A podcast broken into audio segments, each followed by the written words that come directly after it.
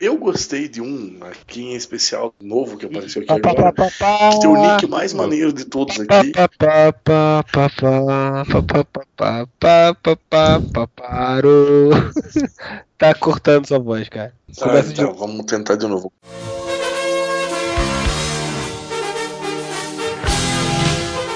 Olá, amigos. Vocês estão ouvindo o podcast Whatever. Vai arranjar o que fazer da vida, né?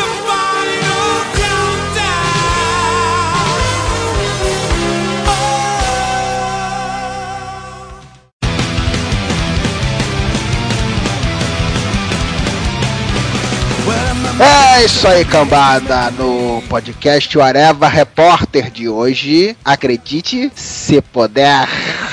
Aqui é o Freud Palladio e o maior especialista em ceticismo de todos veio da Nova Zelândia, o senhor Rafael Palladio. Eu não consegui pensar em nenhuma frase engraçada. Eu sou burro, né? Eu sou um burro. Senhor Tiago Moura Palladio Eu não acredito nessa porra de ceticismo. e senhor Marcelo Soares Palladio. É, eu acredito em fadas. Hum, Boiola. Estamos aqui hoje para falar sobre ceticismo. Vocês são incrédulos que não acreditam que o Areva vai falar desse tema? Preparem-se. Não é isso, senhor Ra- Rafael Rodrigues, o grande ceticista oficial do Areva? Diga aí, senhor Rafael, que porra é essa de ceticismo para os leigos totais, os burros, como eu, por exemplo, que não sei? Primeiro é importante a gente comentar que existem três tipos de ceticismo, assim, pra resumir, né? Eu não vou explicar em detalhes cada um, mas a gente precisa saber que tem o ceticismo da Grécia Antiga, que é de onde veio o termo, tem o ceticismo cartesiano, que é o do Descartes, e o ceticismo que a gente vai falar aqui é o chamado ceticismo científico que a gente conhece, mas hoje em dia tem-se uma visão depreciativa desse ceticismo no senso comum, né? Embora seja uma palavra chique, entre aspas, né? O ceticismo, na verdade, fala de uma coisa bem simples, que é simplesmente tu não aceitar uma coisa sem um bom motivo, sem boas provas. Me deu um bom motivo, então, para eu acreditar que o ceticismo tem três tipos, vai. Eu poderia te citar algumas fontes bibliográficas, né? Mas acho que Comic não é. Sans é uma. Puta que pariu. Times New Roman. A gente já chegou no, no nível de piada, já no começo do podcast já tá nesse nível de piada, é isso?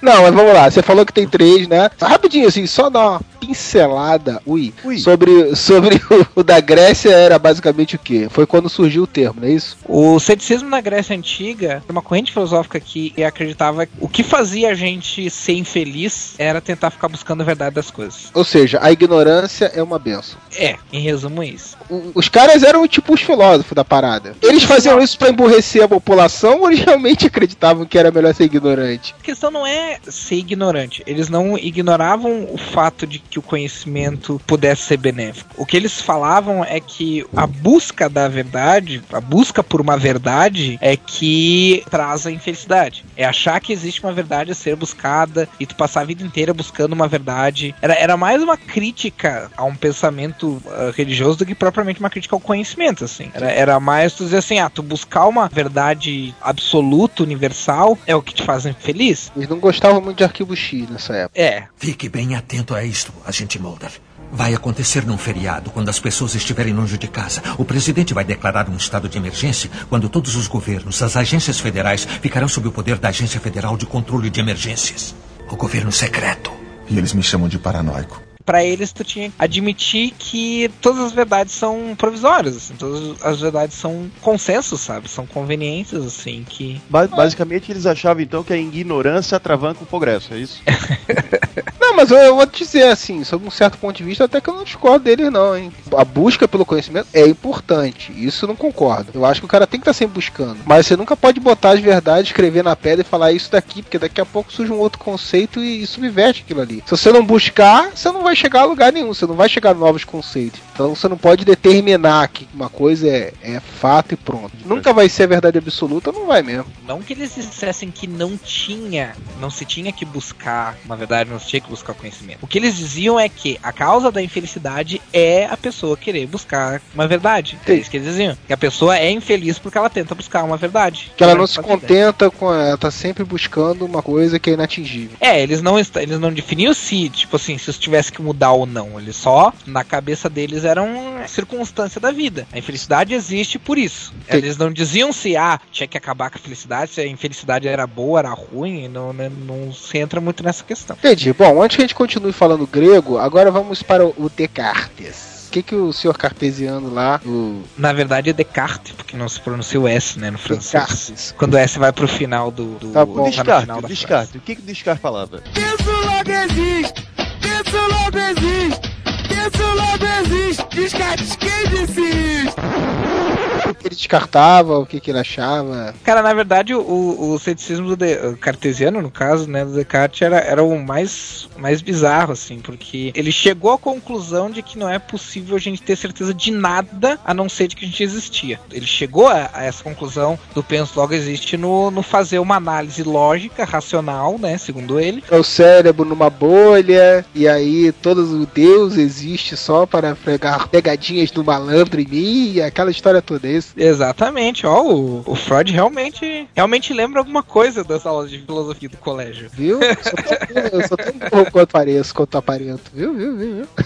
Não, ele, ele acreditava em Deus, né? Ele era inclusive eh, religioso, mas uma das verdades que ele considerava como verdades era a existência de Deus. Mas ele chegou à conclusão de que o fato da gente pensar já indicava que a gente existia, já, já indicava que a existência individual é uma verdade absoluta, vamos dizer assim, partindo do princípio que, mesmo que a gente soubesse que a gente não tá sonhando, mesmo que eu confie nas verdades matemáticas, por exemplo, poderia existir um Deus, Sérgio Malandro, que tivesse brincando com a minha mente e tal. Mesmo nesse caso, tu não pode negar o fato de que, mesmo estando enganado, tu está pensando. Não importa se tu tá pensando errado, mas tu tá pensando. Então o ato de pensar já, já, Os já demonstra. sentidos, que- todos os teus sentidos podem ser ludibriados, mas o fato de você estar pensando significa que você existe. O resto todo é pegadinha. Ninguém mais existe. Deus tá ali só pra te sacanear, não tem nenhum outro ser humano. Mas você tá pensando, então você existe. Exatamente. E esse pensamento do, do, do Descartes, inclusive, influenciou profundamente a ciência. Até hoje em dia, é claro, que hoje em dia a gente não pensa exatamente como ele, mas a base do pensamento dele influenciou bastante Então, a base- ciência moderna. O ceticismo dele seria tipo aquele negócio, questione tudo. Sim, sim. Questione tudo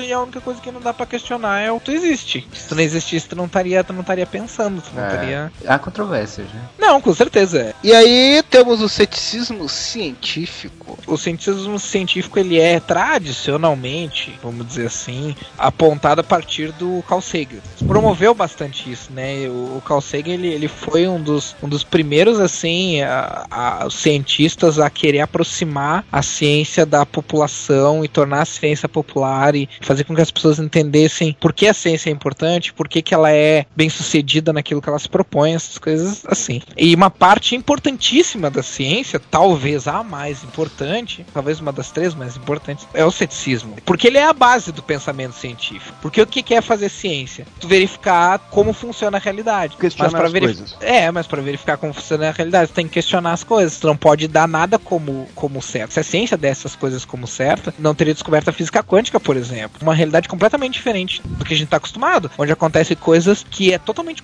do ponto de vista racional, assim. Do tipo, uma partícula tá em diversos lugares ao mesmo tempo, sabe? É uma coisa que a gente sabe que na física clássica, física do- das coisas maiores que o átomo, isso não é possível. Não é possível dois corpos estarem em lugares diferentes ao mesmo tempo. Isso acontece com partículas em nível quântico, né? E várias outras coisas assim, né? Inclusive, a mecânica quântica é uma coisa que pode. Se diz que vai revolucionar a computação, inclusive, né? A chamada computação quântica, por causa desses efeitos estranhos que só acontecem num nível menor que o átomo, né? O ceticismo é importante por conta disso, é, é se questionar, né? Parece que é fácil, mas não é fácil. Mesmo aquelas coisas que parecem óbvias, tu não pode dar como certo. Mesmo aquelas coisas que, não, mas isso com certeza é verdade. Não, tu não pode dar nada como certo. Porque no momento, pelo menos não, se tu não tiver um bom motivo. Você não pode dar nada como certo, mas também não pode dar nada como errado, né? A questão é você questionar as coisas avaliar, reavaliar, pensar quais seriam as possibilidades e isso gerar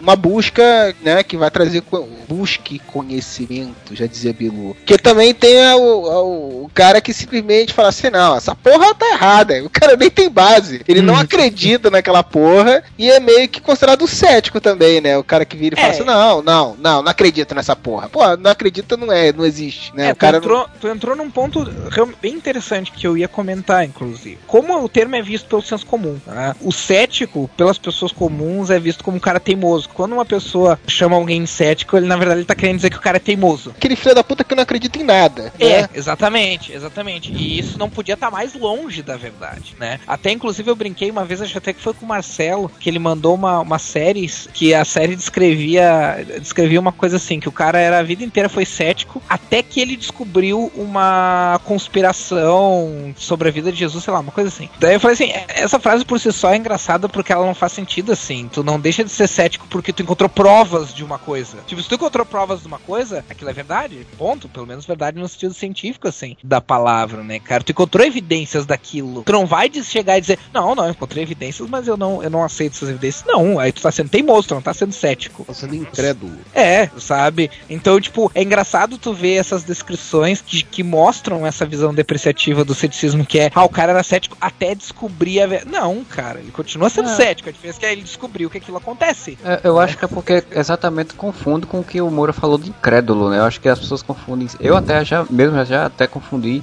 cético com a questão de você não acreditar em nada e acabou, assim, né? E como você tá colocando, não é só, não é bem isso, né? É você ser descrente das coisas do mundo, por exemplo. Eu, eu vi o Jô Soares falar uma coisa muito boa uma vez que ele falou que ele era cético, mas não quer dizer que ele é incrédulo. Aí ele, sim, eu, por exemplo, eu posso dar bom dia pra minha caneca, mas eu vou esperar que minha, a caneca dá bom dia pra mim primeiro. Se ela chegar pra mim e falar bom dia, eu falo bom dia, caneca. Mas aí ele não tá sendo gentil com a caneca, tá vendo só? É ridículo. Ele tá, ele tá duvidando que ela vai responder. Mas ela pode estar tá lá só esperando ele dar bom dia para ela para ela responder também. A pessoa tem que dar o primeiro passo. Um, dois, três, vai filhão! Ai, caralho! Ai, caralho! Dizer que, que a pessoa que é cética é a pessoa que duvida de tudo, vai contra o próprio processo científico, assim, porque, por exemplo, muitas das teorias aceitas pela ciência não podem ser vistas, vamos dizer assim. Elas podem ser verificadas de forma indireta, mas não ser vistas. Por exemplo, a teoria do Big Bang. Ninguém tava lá na época para dizer que foi exatamente isso que aconteceu. Coronavírus. É só, é só o Corona, né? Mas o. e o Vigia, sei lá. Ninguém mais tava lá, né, cara? Então, o que acontece é que. A, aí entra a questão, tá, mas então como é que, como é que cientistas podem acreditar? na teoria da, do Big Bang, se tu não tem como, como olhar isso se isso aconteceu no passado, né, cara? É, mas é por isso que ela é uma gente... teoria, né, cara? Ele é uma não, teoria. Não, não, é, não. Esse é outro ponto. Teoria é uma outra palavra que também é vista de forma depreciativa. Já, já entra outra Não, mas eu não tô entrando com a forma depreciativa. Me corrige então se eu sou burro. Olha, eu não vou conversar com você porque você é burro, entendeu? Teoria significa que o cara tem evidências que levaram ele a formular e a teoria é aceita como como uma série de pessoas o mais provável acontecimento. Eu não tô querendo diminuir ah, uma teoria, não quer dizer porra nenhuma. Não tô falando nesse sentido, embora muita gente possa pensar nisso. Não tô desmerecendo a teoria. Mas o fato é que até ela, por mais que o cara tenha, assim como todas as verdades científicas, por mais que o cara possa ter evidências, ele não tem como afirmar totalmente que é fato e pronto, né? Sim, sim, mas é que na verdade realmente uma teoria não é isso. Uma teoria, na verdade, é um, é um modelo que pode até ser, ser comprovado como real e ser visualizado. Ela vai continuar sendo uma teoria. Tem uma visão de que teorias viram leis ou coisa do tipo assim, que é uma visão completamente errada, assim, de como funciona o processo científico. Mas eu não vou entrar muito nessa questão, assim, porque não é, não é essa, essa vibe aqui desse pod, mas voltando à questão da teoria do Big Bang, como é que a gente pode saber que a teoria é verdadeira ou pelo menos confiar que existe uma boa probabilidade dela ter acontecido se a gente não viveu por lá? Bom, nenhum de nós aqui viveu o Holocausto, e a gente sabe o que aconteceu. Tem gente que nega que aconteceu. mas oh, a, Margina já acha que não. Teria de que acha que não aconteceu, mas tipo assim, a gente sabe que houve a Segunda Guerra Mundial, a gente sabe que houve a Revolução Industrial, por exemplo. Por quê? Porque a gente tem os efeitos disso, né? A gente tem as consequências disso. Então é a mesma coisa que acontece com uma, uma teoria como o Big Bang. Embora a gente não tivesse estado lá para ver, a gente hoje em dia ainda tem os efeitos e as consequências do Big Bang. Olha só, é, tem foto, tem foto do registrando a hora que a bomba caiu. Tem foto. Há controvérsias. A bomba. A pedra 90 só enfrenta quem aguenta. Não me venha com churumelas. churumelas, exatamente. Acredite se puder. Como é que você vai cobrar isso das pessoas? As pessoas veem as postagens no Facebook, vão pra frente da Caixa Econômica protestar contra o, o fim do Bolsa Família sem questionar se aquilo ali é verdade. É? Estamos falando do Bolsa tá... Família, que é um clube Big Bang. É, Se deu na internet, é verdade. E aí, e aí o Moro acabou de dar um bom exemplo, na verdade, das consequências sociais, do impacto social de um povo que não é cético, de um povo que acredita em qualquer coisa, sabe? Tipo, não se trata só de, ah, mas tu tá falando de ciência, tu tá falando uma coisa que não atinge o homem comum. Pelo contrário, isso atinge 100% o homem comum, atinge 100% a população o tempo inteiro. E não tá sendo cético quando a gente não acredita em nenhum político. A gente tá sendo cético no momento em que a gente só acredita no que um político tá dizendo se a gente foi atrás, verificou as informações, viu que aquelas informações têm uma base sólida e assim por diante. Se a gente, quando compartilha uma coisa do Facebook, a gente vê o link numa notícia, num site de notícia que a gente considera confiável e assim por diante sempre existe a possibilidade de a gente estar tá enganado. Isso, isso vai sempre acontecer. Tipo, o ceticismo não é uma garantia de 100, em 100% das vezes tu vai é, se dar bem. Mas é com certeza muito melhor do que acreditar em qualquer coisa sem nenhuma base. E daí você fica vendo as pessoas, essa é a Rede Globo, essa é a Rede Globo aí, ó, manipulando a nação. é. Não, mas e o pior de tudo, cara, é, é, a situação do Brasil é muito pior do que essa, né? Pior de tudo é que as pessoas acreditam no que elas nem terminaram de ler, né, cara? As pessoas não sabem interpretar as coisas que estão escritas, né? O que alarma ele no entendimento errado dele de uma coisa que ele leu é o que revolta ele já e pronto. Às vezes o cara nem parou pra entender o que, que tá Não, tá mas le leitor brasileiro é leitor de manchete, né, cara? Os caras não leem o contexto do que tá acontecendo. É a manchete. A manchete normalmente é sensacionalista é. e a pessoa vai na, na vibe da manchete, cara. É, mas esse problema é, é o. Eu acho que explica muito o porquê da falta de ceticismo do brasileiro, né? Porque o ceticismo exige um, um raciocínio crítico, né? Exige que tu pare e pense, não, peraí, essa informação ela é confiável, ela tá vindo de um lugar confiável, eu, eu tenho como verificar de outros locais independentes, outras fontes independentes, se a informação procede. Isso exige um, um tipo de raciocínio que a gente sabe que a nossa educação aqui no Brasil é. Eu acho que dizer que a nossa educação do Brasil é ruim, eu, eu acho que ainda ela precisa melhorar muito pra ela ficar ruim, né, cara? É, puta que pariu. Mas a, a, e aí você vê o, o, a quantidade de pessoas quando você, tipo, coloca a verdade, assim, a pessoa diz, você viu aquilo que saiu na internet, não sei o que, você fala, não, mano, não é assim, explica, e a pessoa fala, é, mas isso eles não falam pra gente. Eles quem? É. quem é eles? é uma sociedade secreta Illuminati. É? Ah, aí o Modéstia que tem que teria que falar sobre isso daí. Ele que é o especialista nesse assunto. Mas é porque é, é, é, eu acho que, que, cai bem nisso que esse, esse eles não falam isso pra gente, ele denota só uma falta de interesse da pessoa ela buscar a, a resposta. Então falta o questionamento, exatamente o ceticismo de, pô, vou ver se isso é verdade. Não, eles têm que me dizer se isso é verdade ou é mentira. O que é completamente o oposto, né? Porque daí, Sim. tipo assim, tá, a pessoa pode dizer que é verdade ou que é mentira, mas e aí? Tu, tu vai ter que confiar na palavra do cara, né, cara? Tipo. Mas é exatamente a falta de ceticismo, é o exagero da credulidade em que você lê qualquer, qualquer informação que te passa, você se torna crédulo a ela. O exemplo que tu deu aí, Mora, do, da questão do Bolsa Família, inclusive eu comentei outro dia que eu, eu dei, dei, uma aula que eu achava engraçado, que eu reclamava muito sobre essa questão de, tipo assim, galera, pelo amor de Deus, cara, olhem, vejam se tem um, um link. Porque às vezes as pessoas uh, compartilham, tipo, imagens que tu tem um link, ó, link pra notícia original. Tá, beleza, tu tem uma notícia ali. A, a pessoa compartilha muito aquele, aquele. Como é que é aquele jornal que bota as manchetes? Sensacionalista. Ah, sensacionalista, temática. As pessoas se revoltam, começam já inflamadas. O Facebook é, é, um- é, um, é um Orkut Mas, parado. mas aí é que tá, Freud. se, se- se já é ruim a grande massa, os grandes usuários, porque eu sempre falo que o Facebook é uma grande ferramenta pro ser humano demonstrar o quanto é burro, né? Se fosse só quem tá compartilhando, esses tempos atrás, acho que foi o Rafael que me mandou um link que era assim: ah, Jean Willis tenta aprovar lei que proíbe o casamento de evangélicos. E tava num site gospel, isso, num site teoricamente sério, jornalístico, gospel. Aí tinha a notícia inteira e lá embaixo, fonte, ou sensacionalista. Foda, cara. Outro dia também, cara, eu peguei um. um- cara, já tem uma- algumas semanas isso. Um cara falando da. Cara, eu sou péssimo, eu não tô lembrando nem com a mulher que eu votei, cara. Tu vê como esse país tá fudido, né, cara?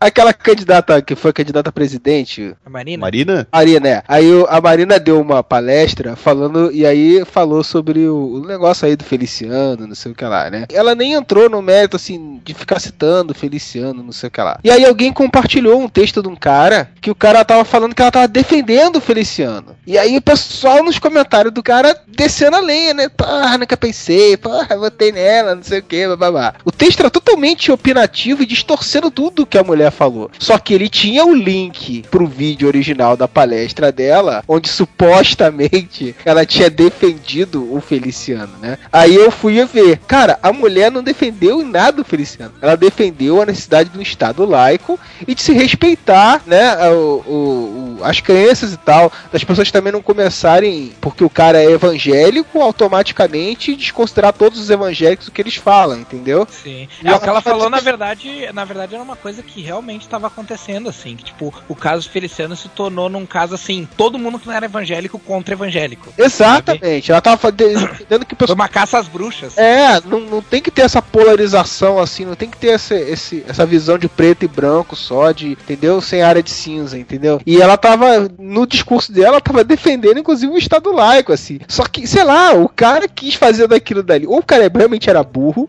ou o cara quis fazer daquilo ali uma manchete de que ela está defendendo o Feliciano.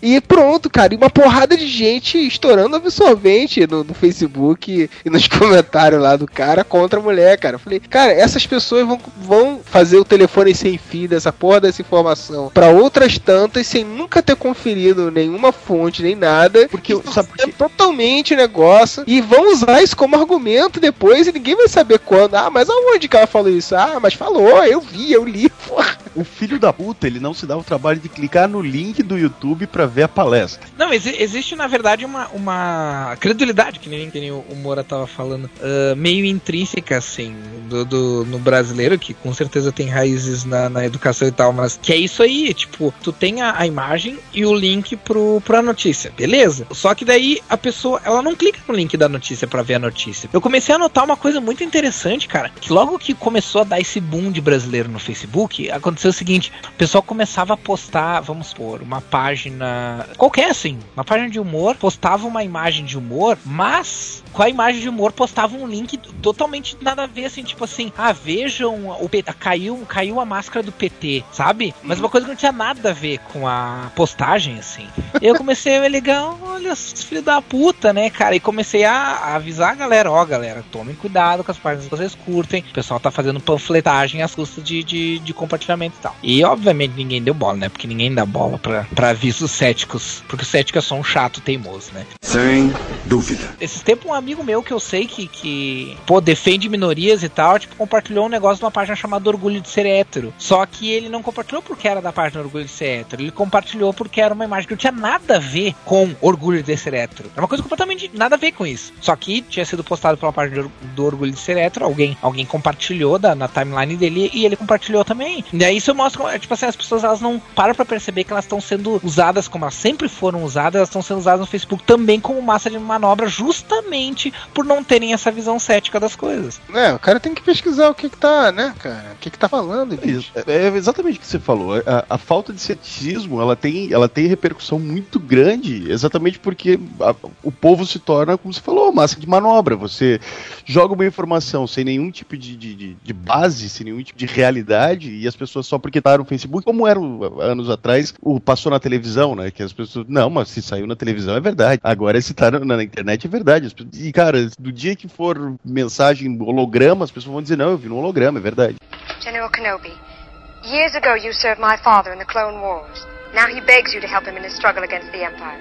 I have placed information vital to the survival of the rebellion into the memory systems of this R2 unit. Esses dias eu vi uma imagem bizarra, cara. que, Tipo, tinha um cara, tipo, como se tivesse pra ser fuzilado, assim. Tinha quatro caras pra fuzilar ele. E daí tava escrito do lado de um dos quatro. De cada um dos caras tava escrito alguma coisa. Daí tava escrito assim: ah, políticos, sociedade, ditadura gay, não sei o que. E o cara que tava pra ser fuzilado tava escrito homem hétero. Cara, teve um, amigo meu que ele nunca, nunca abriu a boca pra falar nada sobre questões sociais ou consideradas polêmicas. Nada, nada, nada, nada. Nunca polemizou assim. Ele compartilhou, eu vi a imagem dele compartilhando, dizendo assim: pau, galera, na boa. isso- tipo, isso é muito ridículo. Ele chegou a um ponto de, tá, cara, eu, eu nunca me pronunciei sobre essas coisas, mas isso já é demais, sabe? O próprio lance do Bolsa Família, que virou repercussão nacional um tempo atrás, que realmente foi ridículo, aquela, aquela cena de milhares de populares na frente da Caixa Econômica no país inteiro protestando, mas ao mesmo tempo foi, foi uma manobra para a oposição falar que Bolsa Família é isso, é aquilo, sendo que, cara, indiscutivelmente tem o seu lado bom, porque tinha gente passando fome antes disso, né? por mais que seja uma medida paliativa, que não deveria, não deveria pelo menos ser a, a, a saída mais, mais correta, né? A saída mais correta era todo mundo ter condições de trabalhar e ter o seu próprio dinheiro. Mas, é, cara, é uma frase que eu li esses tempos, cara. que Ricos pagando ricos para convencer a classe média que a culpa é dos pobres. e, cara, exatamente. isso todo dia, cara, você vê isso, sabe? Tipo, o, o quanto você vê a classe média culpando a classe pobre pelos problemas, sendo que todo mundo. Quer dizer, se você parar pra pensar, você sabe que não é a classe pobre a, a culpada dos problemas do país, né? Eles não têm nem como serem culpados dos problemas do país, né, cara? Porque geralmente os problemas do país é que fodem, é que tor- tornam eles pro pobres, né, cara? Esse, Sim, mas- esse que é o problema. E é o que falou da, da falta de ceticismo, né, cara? Aí, tipo assim, é a classe média que não exercita essa capacidade, essa habilidade cética, ouvindo a, a classe alta, os ricos, falando pra eles o que eles têm que fazer, e eles obedecem que nem cordeirinho e acham que estão tendo pens- e acham que estão sendo livres, assim, acham que estão sendo ah, autônomos, né, cara? Porque ele vai lá e lê na revista Oli, né, ou na revista Era, para não dizer no que a classe média tá sofrendo muito, porque agora eles não podem mais, com um salário de 8 mil reais, ele, a mulher não pode mais ir no salão de beleza e gastar 800. Isso foi matéria da revista Era. A classe média tá sofrendo pelos erros do governo, porque agora o- uma publicitária falou que ela ganha 8 mil reais por mês, ela teve que cortar, por exemplo, o salão de beleza dela, que ela gastava 800 reais por mês. E, tipo, a, a mídia, quer dizer, a mídia, essa mídia específica jogando pra classe média, olha as mazelas que vocês estão sofrendo porque existe Bolsa Família. É. Não, cara, na, né, na revista Olhe, cara, os caras fizeram uma capa de um homem lavando louça com uma chamada do tipo assim: ah, agora que as empregadas têm direitos, é, é- esse vai ser o teu destino. Tipo, sério? Sério mesmo?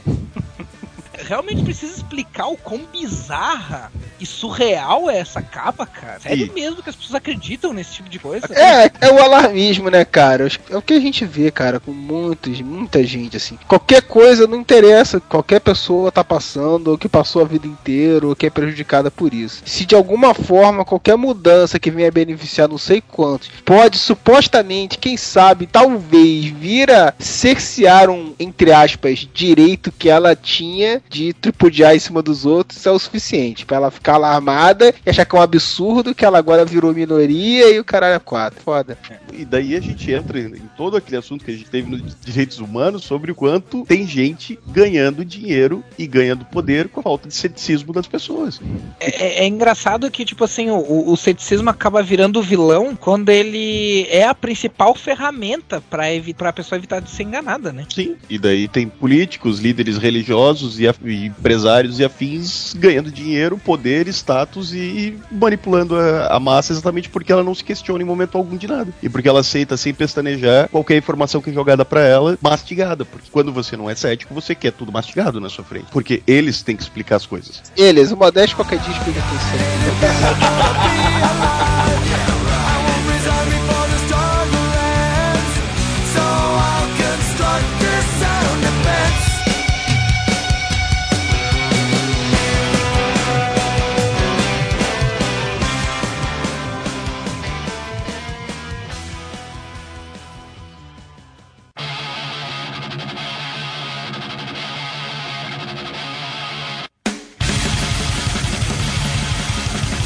Eu tava vendo no Facebook, né? E eu acredito nele, só que não. A Clarice Spector, ou Grant Morrison, não lembro bem, que tava falando uma coisa que tem muito a ver com isso que a gente tá falando aqui, né? Que tipo, as crianças entendem os caranguejos não cantam de verdade, como os que aparecem na Pequena Sereia. Mas aí você faz uma história de ficção para adultos, os adultos começam a questionar as perguntas tipo: como é que o super-homem voa? Como é que esses raios saem do olho? Quem é que enche a roda do Batmóvel? Porra, é uma história, caralho, idiota. Não tem ninguém enchendo o pneu do Batmóvel, porra. E é isso que a gente vê hoje, né, cara? Assim, embora seja muitas vezes assim uma nerdice, um exercício de nerdice extrema e até de zoeira, mas tem gente que realmente, cara, leva essa porra a um extremo de não conseguir fazer a suspensão de descrença quando tá vendo uma obra de ficção, né? Filmes de super-heróis tem acontecido essa leva de ceticismo tem, tem acontecido bastante, né, cara? Principalmente ali depois do Batman Begins, assim, tem essa paranoia de tipo as, as pessoas elas querem saber tudo, como que o, que o cara surgiu, da onde que vem, da onde que vem o, o armadura, da onde que vem a roupa, uh, por que que ele escolheu aquela cor, tudo. Se a gente pegar, por exemplo, o Homem de Ferro, é isso aí, né, cara? Explicam até que a cor amarela e azul é do, do carro dele lá, sabe? Tipo,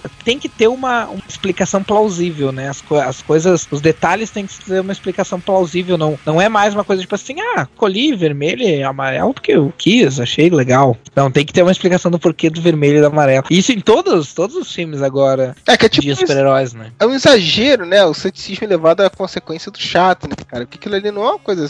Assim, é claro que você tem que ter uma realidade crível dentro do que se propõe ali. Mas as pessoas começam a fazer uns questionamentos que realmente, bicho, não precisa isso, cara. Ninguém quer saber quem é que enche a porra do pneu do Batmóvel, cara. Isso não é relevante pra história. Nem, não esquece isso. Se concentra no que a história tem de relevante. Teve uma vez, cara, eu vou assistir o filme. Acho que eu já devo ter comentado isso. Mas é, é uma coisa que me deixou muito impressionado. Eu fui assistir o, aquele filme chamado Navio Fantasma. Vocês já viram? Se não viram, não assistam, porque ele é muito ruim. Que merda esse filme. É Não vi, pior que não vi. Não me deu trabalho, eu já imaginava que seria uma merda. Aí eu acho que eu fui assistir outro filme e acabei assistindo esse. Esse filme, só pra, só pra te falar, esse é um daqueles filmes que foram feitos baseados em brinquedos da Disney, não foi? Que teve o Pirata do Caribe, aí teve uma Cara, Assombrada. É, é meio violento demais pra ter sido baseado em brinquedo, brinquedo da Disney, cara. Decapitação, essas coisas, então. Então você tá confundindo. Não, é terrorzão mesmo, assim, sabe? É basicamente um navio que morreu um monte de gente de um jeito bizarro, porque estourou uma corda que cortou todo mundo no meio, basicamente. E daí o navio ficou navegando, voam uns caras lá pra recuperar o navio e o navio tá cheio de fantasmas. A história é essa. O filme é muito ruim. Só que quando o filme acabou, que as luzes se acenderam, tinha um cara e a namorada assim, próximo a mim. Assim. Ouvi ele falando pra namorada: Puta que pariu, que mentirada. Sim, ele esperava o quê de um filme de ficção? Você vai a um filme de terror sobre um navio cheio de fantasmas. Você quer o quê, seu imbecil? Pior aquele povo que vai assistir, isso eu já ouvi também muito de, de pessoas da família até, pessoas que vão assistir um filme, por sei lá, um duro de matar, aí o cara já sai quebrando o carro, destruindo tudo, e o cara vai, pô, isso é uma mentira muito grande. E não é cara, velho, é um filme de ação exagerado. Tu quer o? Cara, mas eu posso falar uma coisa? Meu pai falava muito isso. Era muito engraçado. Engraçado agora lembrar, né? Na época era um saco. Então, tipo assim, tu tava vendo televisão, aí chegava meu pai. Aí meu pai sentava na sala, a gente tava vendo o filme, sei lá, Duro de Matar. Cara, Duro de Matar é Duro de Matar, cara. É mentira pra caralho. Você tá pouco se fudendo que é mentira. Aí ele, ah, mas isso é muito irreal. Isso é irreal demais. Olha lá o que o cara fez com o carro. Não acredito que vocês veem essas coisas. Pai, caralho, cala a boca, bicho. Deixa eu ver o filme. Ele falou assim, olha aqui. Isso, olha essa cena, isso é muito surreal demais pra mim. Eu falei, tá bom, pai, então levanta e vai pra cozinha. Porra, eu quero ver. O Alan Moore tenha dito uma vez muito, uma coisa muito interessante no documentário dele, que existe uma diferença entre mentira e ficção. É uma diferença sutil, poucas pessoas conseguem perceber, mas existe, né, cara? Então, no caso, ficção é como mágica, né, cara? Tu não pode falar que tu tá vendo uma mentira no momento em que tu, tu pagou em, pra estar sendo enganado, né, cara? É, é assim que funciona a ficção, né, cara? Teve uma vez que eu tava assistindo. a- Eu não lembro qual dos filmes do Star Wars novos, ou o primeiro ou o segundo, porque eu não me dei o trabalho de ver o terceiro. Aí tem uma cena que o Anakin tá lutando, caralho, quatro tal. Aí, depois de um monte de cenas, assim, ele dá um salto, dá um mortal no ar e cai montado certinho, assim, na montaria dele, sabe? De novo, alguém que tá do meu lado olhou assim, ah, não acredito, cara, que mentirada. é a mesma coisa que a pessoa vê o filme do Indiana Jones e falar, ah, querer que negócio. Cara, o parte é do pior, charme cara. do negócio é aquilo ali, cara. Não, é pior, Freud. Eu virei e falei, cara, sério, era um amigo meu. Falei, cara, sério, a gente tá vendo um filme sobre pessoas numa galáxia muito distante que conseguem movimentar coisas com pensamento, usam um sabre de energia, estão lutando contra alienígenas, montando em lagartos gigantes e tu tá dizendo que é mentira ele ter caído certinho em cima do lagarto. Mas por outro lado, me incomoda bastante quando a história levanta uma bandeira de querer ser realista ou querer ser mais verossímil e tal, e, e não cumpre isso. Aí me incomoda. Não, mas pra aí é mim é quando é, você é bota motivo. aquele, aquela cena que destoa com o resto do filme, assim. No, no, Cavaleiro das Trevas, aquela maldita cena da moto fazendo a volta na Sim, parede, e você o... vê que ela destoa, tá ligado? Do resto. É, mas aí assim, eu não tô defendendo essa cena porque é horrível, cara. É, é lamentável. Mas ela não mas... faz diferença, né? Mas é, mas é irrelevante, assim. Não é um troço, é um troço que é perfeitamente incrível dentro da realidade daquele filme ali, a moto fazer aquilo. Ela só é uma cena estupidamente desnecessária. E, e eu concordo contigo, fora da tônica do filme. É, mas por exemplo, esse foi um, um dos motivos pelos quais eu não consigo gostar de Kick-Ass. Falando especificamente da HQ, porque o, o filme é, é basicamente HQ, só que melhor, embora eu ainda ache, ainda não gosto do filme. No, no, caso da HQ, é isso, cara. A primeira edição, ela é uma, ela é uma edição que te vende uma história. Ó, essa é, história é sobre um super-herói do real, real, é. Um cara real, real, que resolve virar um, um vigilante. E aí depois, quando tu vai vendo, não é isso, né? Não, e, e tu compra essa ideia. Só que no momento que aparece a Hit Girl, cara, tipo, é um outro, é uma outra realidade, como se eles tivessem pulado para um universo alternativo, assim, onde, onde toda, toda a lógica, toda a física foi pro lixo.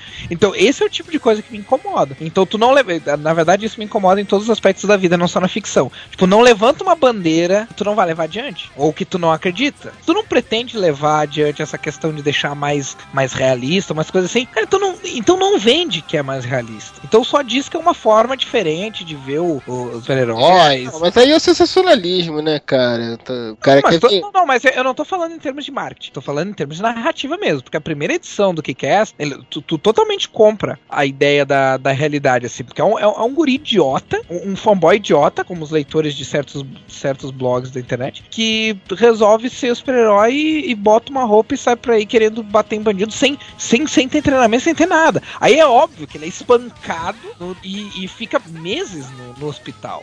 Aí já pensou, não, peraí, realmente nós estamos vendo uma coisa diferente aqui. Só que a partir da segunda edição a coisa muda completamente de figura. É, é outra história. Mas Pegadinha aí... do malandro, do milandro. Pegadinha do milandro. É. é. Mas aí, mas aí pergunta, tá, beleza, mas a história eh, não tinha como seguir dentro dessa lógica de super-heróis se não fosse por uma coisa mais exagerada, porque ia ficar falando de um cara que apanha toda vez ou que não tem treinamento, a história não duraria muito. Ele morreria não, na terceira edição, né? É. Então, é, então como eu disse. Mas, mas, aí eu discordo do Marcelo Soares. Eu discordo. Oi, você tem provas disso? Você tem foto? Você tem um autógrafo do Marco lá dizendo isso? Não, cara, toda história dá pro cara contar. Se você não consegue visualizar isso, eu também acho meio complicado, mas não sei, cara, de repente o cara conseguiria desenvolver aquilo ali de uma outra forma. Até porque, cara, existem essas pessoas hoje em dia. Nos Estados Unidos tá cheio de vigilantes aí, cara.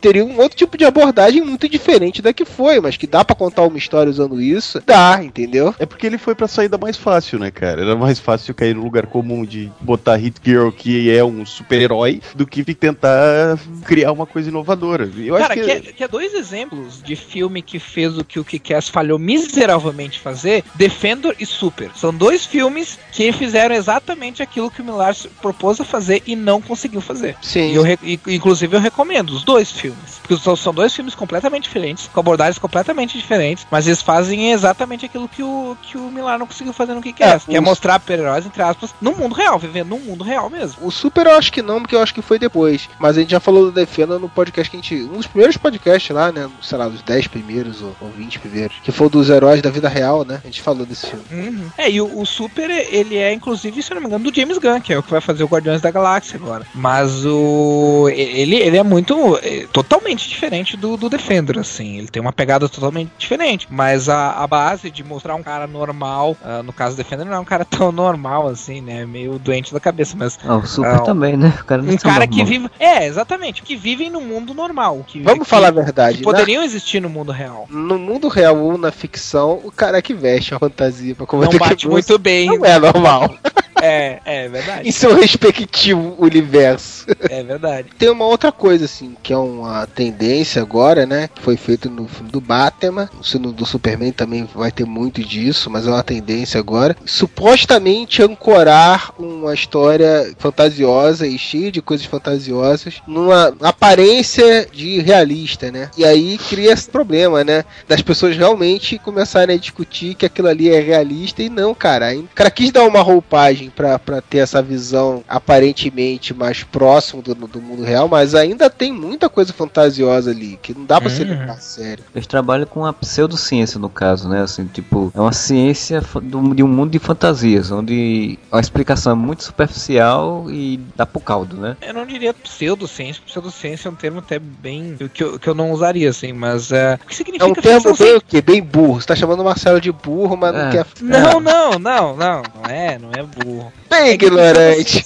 É que pseudociência. Ele, ele faz isso comigo também, Marcelo. Fica tranquilo. Nós, é nós, nós, burros passamos por isso. É que pseudociência é de uma certa forma um termo depreciativo. Você tá querendo falar sobre uma coisa que na verdade não é ciência. Não é exatamente esse caso. Eu acho que na verdade isso entra na questão do que a gente costuma chamar realmente de ficção científica. Que é uma, uma ficção ancorada na ciência. Ela ainda assim é uma ficção. Eu, eu acho que é isso que, por exemplo, aparentemente, no momento que a gente tá gravando esse podcast, o filme do Superman ainda não estreou, mas que aparentemente Man of Steel tá, tá querendo fazer, que é fazer uma ficção científica mesmo, ou seja, uma história ancorada na ciência, mas que ainda assim é uma ficção, né? Assim como Batman também é assim. É Batman é uma, é uma ficção científica, né? Por mais que tenha coisa pra dizer, ah, mas tudo ali o cara poderia fazer de verdade. Tudo bem, né? Mas é ainda assim é uma ficção científica, né? É mais ou menos o que o Dan Brown faz com a pseudo-história, usando a lógica do Marcelo, né? Na verdade, ele ancora as teorias malucas dele de Código da Vinci e tal, em coisas que ele manipula a história, os fatos históricos, assim como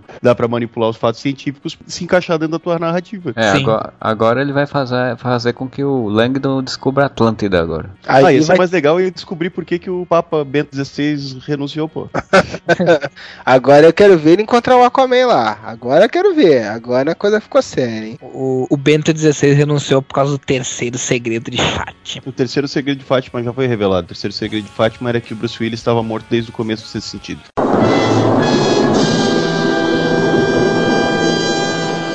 Até dentro do que você estava falando, Rafael, criar uma vamos dizer, se criar uma vertente, criar uma narrativa e depois você fugir dela e daí isso cria, desperta o ceticismo nas pessoas, foi um dos motivos que o final de Lost, por exemplo, foi muito criticado. Porque desde o começo da série, eles se propuseram a dar explicações para todos os mistérios que surgiam. E chegou uma hora que eles tinham criado tanto mistério que eles começaram a inventar e ter que dar explicação, eles começaram a dar umas explicações toscas, eventualmente. Hum. E isso criou o ceticismo nas pessoas. Eles saiu do, da ciência, que era o começo, a primeira e a segunda temporada, entrou para uma parte mais mística para poder explicar as coisas, né? Enfiaram misticismo na história e isso criou puta rejeição do público porque fugiu da proposta inicial deles, que era ter, ter uma, uma, uma Não, mas, mas eu acho que o maior problema não foi nem só esse, cara. Porque aí o pessoal largou na segunda temporada, quando, na terceira, sei lá, quando tá começando a ficar zoado assim, e beleza. Mas o problema é que teve, teve gente que acreditou até o final que os caras iam amarrar aquela porra toda Sim, de uma forma Eu gostei incrível. até o final porque chegou uma hora que eu disse, foda-se, o que vier é lucro.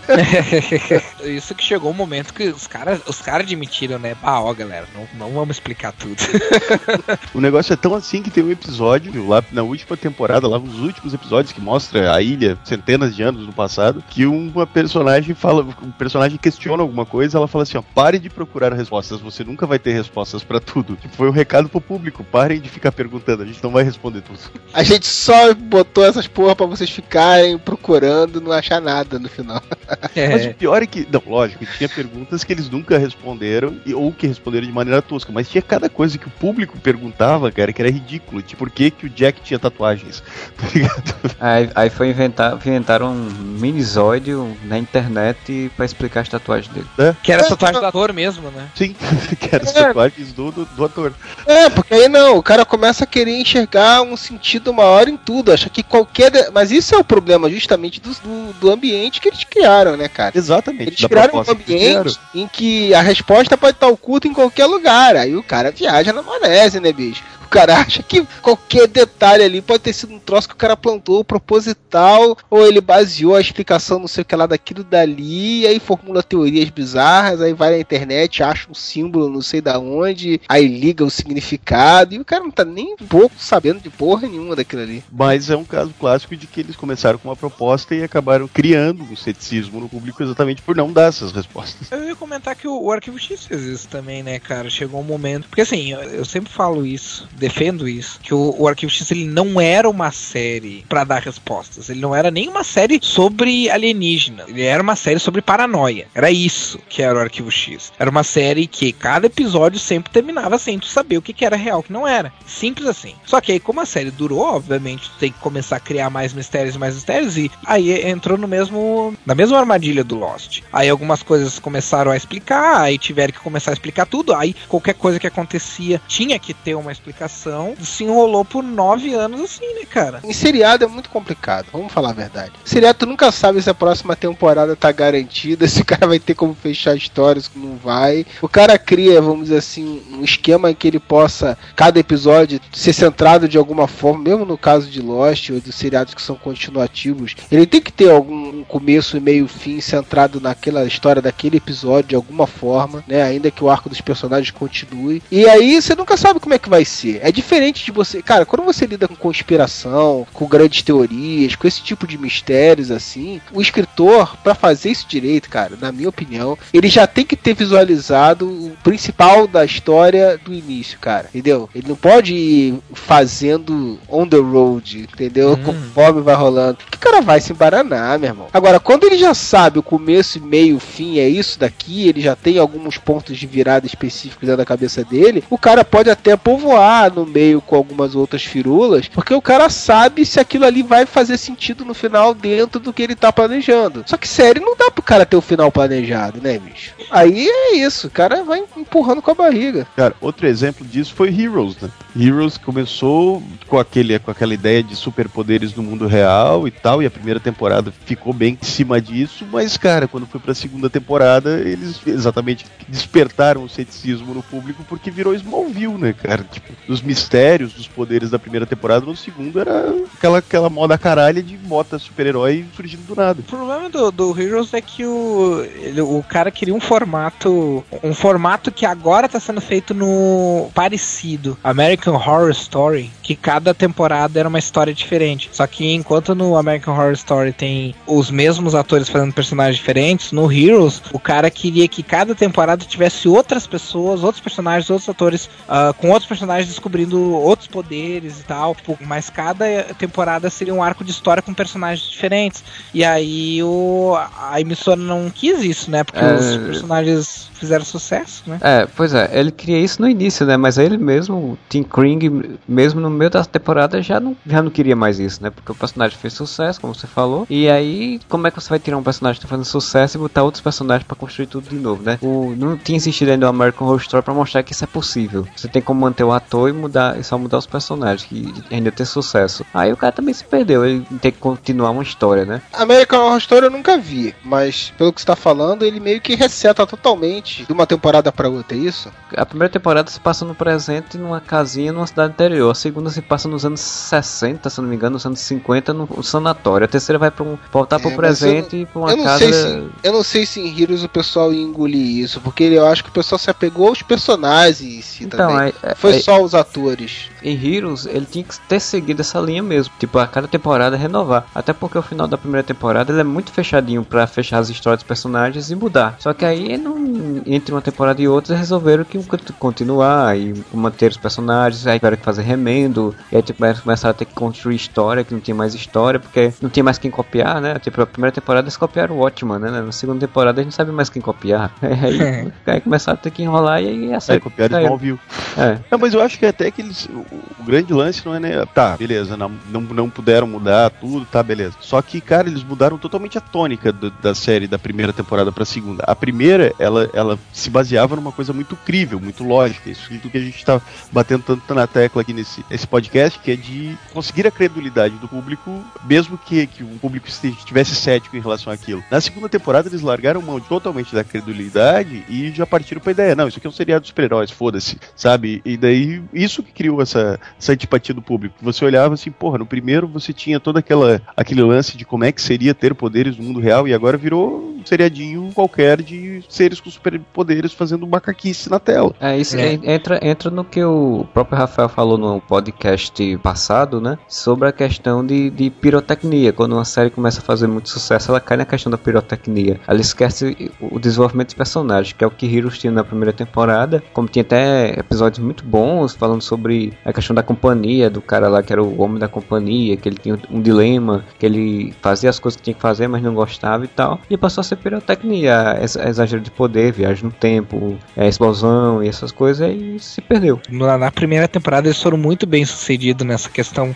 de verossimilhança no, no quesito de poderes, assim, porque eu, quando eu comecei a assistir eu tava numa fase, ainda tô nessa fase, mas eu tinha começado uma fase em que eu já não tava mais interessado em histórias de super-herói. Queria continuar assistindo histórias de fantasia, mas eu queria uma, uma coisa que fosse um pouquinho mais além, assim. E, e Heroes fez isso. Heroes conseguiu colocar, pelo menos na primeira temporada, assim, aquela coisa de, cara, levava, tipo, sei lá, cinco episódios pro cara descobrir que poder que ele tinha, sabe? Não era só uma coisa, tipo assim, ah, oh meu Deus, alguma coisa se virou, do, alguma coisa se mexeu quando eu cheguei perto, então, sei lá, tem o poder de telecinese. Tá, não, mas peraí, é telecinese ou é magnetismo? É o quê? Tipo, sabe? No, nos quadrinhos os poderes sempre são meio dados como certo, né? Nos quadrinhos uma coisa é legal, e aí você tem que, né, não pensar muito nisso, faz parte. É, é engraçado uma coisa que eu, que eu vejo, sempre achei engraçado nos quadrinhos, é a questão do controle do poder, né? O cara tem um poder, automaticamente ele sabe como usar. O cara ganha um poder e já sabe usar. Ele já, todos os poderes já vêm com o manual de instrução, salvo raríssimas exceções, né, cara? É incrível Não, e, e, automaticamente eles, eles sabem que poder que é. Por exemplo, no, no, no, caso do Heroes era legal que o, um dos personagens principais, ele tinha o poder de. um poder parecido com a da vampira, que é de. Mime, na verdade, o poder dele era mimetizar, poder imitar poderes de pessoas que ele tava perto. Só que, tipo assim, começa a série com ele achando que pode voar e ele tem uns sonhos proféticos, aí depois ele descobre que o irmão dele também pode voar. Ah, só que daí depois ele conhecendo outras pessoas, a história vai indo, vai indo, vai indo, até que ele finalmente percebe que na verdade o poder dele não era voar. Ele, o que acontecia é que, como ele estava perto do irmão dele, ele podia voar também. Depois ele foi percebendo que quando ele estava perto de pessoas com poderes, ele conseguia imitar o poder daquelas pessoas. Isso era uma coisa interessante. Era uma coisa que, tipo assim, os poderes eles não eram óbvios pra pessoa. A pessoa pegava e, e começava a acontecer essas coisas e a pessoa, porra, o que tá acontecendo comigo, cara? E até ela superar toda essa confusão e entender o que estava acontecendo com ela, levava um tempo. Pelo menos até a metade da temporada, assim, foi, foi executado de forma muito legal, muito boa mesmo. Aí depois eles deram uma meio com uma capengada, mas acho que a primeira temporada do Heroes é uma temporada até bem redondinha, assim, bem legal. Todos os seriados eles acabam se desgastando exatamente porque as pessoas passam a se tornar incrédulas em relação ao roteiro, assim, sabe? Sempre que um seriado tá perdendo audiência, normalmente é porque o roteiro dele foi, foi desgastando a sua ideia original e foi criando algo muito fora do seu contexto que as pessoas até então aceitavam pessoas passam a questionar aquilo, dizer, porra, isso tá muito fake, isso tá muito falso, isso tá muito fora do que, do que dá para acreditar ainda, cara. É tipo que o que o Rafael falou de Kikaz, né, cara? A ideia que foi vendida inicial, que fez o cara se tornar público daquilo dali, foi descaracterizada, né, cara? Os personagens, eles começam a se tornar carica caricaturas de si mesmo, e isso em qualquer tipo de seriado, seja drama, comédia ou ação. Two and a por exemplo, se você assistir o começo da série, você vê que o Alan era um cara loser e tal. Agora ele é um débil, um débil mental, sabe? Sabe? Ele chegou ao ápice do, do, do retardo mental, assim. Não consigo mais acreditar naquilo, sabe? É, é tipo o que a gente falou no podcast de Friends, né? Sobre o Joey, né, Moura? Sim. mas aí tudo bem, né? Você entende que os caras exageraram aquela porra, mas é comédia, assim, ah, foda-se, né? Vai lá. É engraçado, beleza. Mas é tipo assim, o personagem mudou totalmente, né? Pra ficar mais imbecil, pra, pra dar mais gags. Isso não faz ainda tanto... tinha a vantagem que eles tinham mais cinco personagens além do Joey. E é. Two and a Half Man, você vê aquele personagem que ele tá muito fora do que é você consegue acreditar que o ser humano fosse, sabe? Não, mas no Friends também aconteceu isso. Todos os personagens do Friends acabaram sendo exagerados. Todos os personagens são exagerados quando, quando se dura bastante, né? Mas eu acho que entra o que o, o Freud falou. Quando tu tá vendo uma comédia, essa progressão parece gradual. Porque o que importa ali é, é tu rir, né? Tu não repara, né? Tu só vai reparar depois, reassistindo as séries, Sim, tempos sim. depois, ah, várias sim, vezes. Sim, mas tu não repara nisso. Agora, tá vendo uma série dramática, que lá nos Estados Unidos eles dividem as, as séries em sitcoms, que as, as comédias de situação e as séries dramáticas, né? Que daí envolve tanto ficção científica, drama, tudo, né? Super-herói, que seja. Mas a, as séries dramáticas, como o próprio nome já diz, elas partem do princípio que elas se levam a sério, né, cara? Aí eu acho que entra a, aquilo que a, gente tá, que a gente tava falando aqui, que aí as pessoas compraram uma ideia, se estabeleceu aquilo, elas, tá, tá, não, isso aqui então eu aceito como o, o universo que foi criado ali. Aí eles começam a se distanciar daquilo e aí começa a entrar o, o ceticismo, né, a incredulidade. É. Oh, peraí, como assim, cara? Sabe? Tipo, isso já não é mais aquilo que eu... Eu acho que, na verdade, o ceticismo, ele, o, o limite do ceticismo é imposto exatamente pelo, pelo, pela proposta inicial. Então você cria uma história em que os personagens têm determinada personalidade ou têm, vivem de determinada forma. Ali, a partir do momento que você assistiu e, e gostou daquilo, você botou o teu nível, principalmente quando é uma, uma, série, principalmente quando é uma série que se leva a sério. De ou num filme ou em qualquer tipo de. É, você bota o teu senso comum em cima você daquilo. Você bota o teu senso né? comum em cima daquilo. Quer dizer, o teu limite de credulidade, o teu limite de, de ceticismo vai até ali. Aí a os caras começam a extrapola. Ah, é, fudeu aí. os caras começam a extrapolar e fode. Você se torna incrédulo em relação à história que você está assistindo. Pois é, exatamente. Vamos fazer algumas rodadas rápidas aí, da gente citar alguns outros exemplos de diversas mídias de obras assim. Só como uma citação importante, né? Que eu acho que tem tudo a ver. Eu queria citar o personagem O Questão, que é um dos meus favoritos, né? Que tem essa vibe, assim, realmente de questionar tudo, né? É um cético, né? De certa forma. Embora o, inicialmente, a versão inicial dele não fosse bem isso, né? Era, era um objetivista e tal. O cara que tinha uma visão muito clara de, de mundo e tal. Depois teve uma virada e, e o personagem tem essa vibe, assim. Eu acho que a versão mais legal, ou mais famosa, inclusive, é a do desenho da Liga Sem Limites, né, cara? Que ele acha que tem conspiração em tudo e tal, ele não acredita em ninguém. Pegaram meio que uma vibe de Fox Mulder misturada com ele e, e ficou bem legal, assim, do cara, é. cara ver conspiração numa porrada de coisa. Só que é o oposto do cético, né, cara? Ele é o cara que acreditava em tudo que é conspiração, né, cara? de certa forma, ele não acreditava que, que nada era o que tá no senso comum, né? Tem alguma outra coisa por trás, né? E aí criava suas próprias teorias e tal, né? Nossa, é tão assustador pensar que o Modeste é o questão do whatever, né? É, é verdade, é verdade. Não, porque o questão nunca foi normal também, né, cara? Então tem a ver. É, até quando o cara não tá aí pra se defender é foda, né? A gente sai, né? Aí não.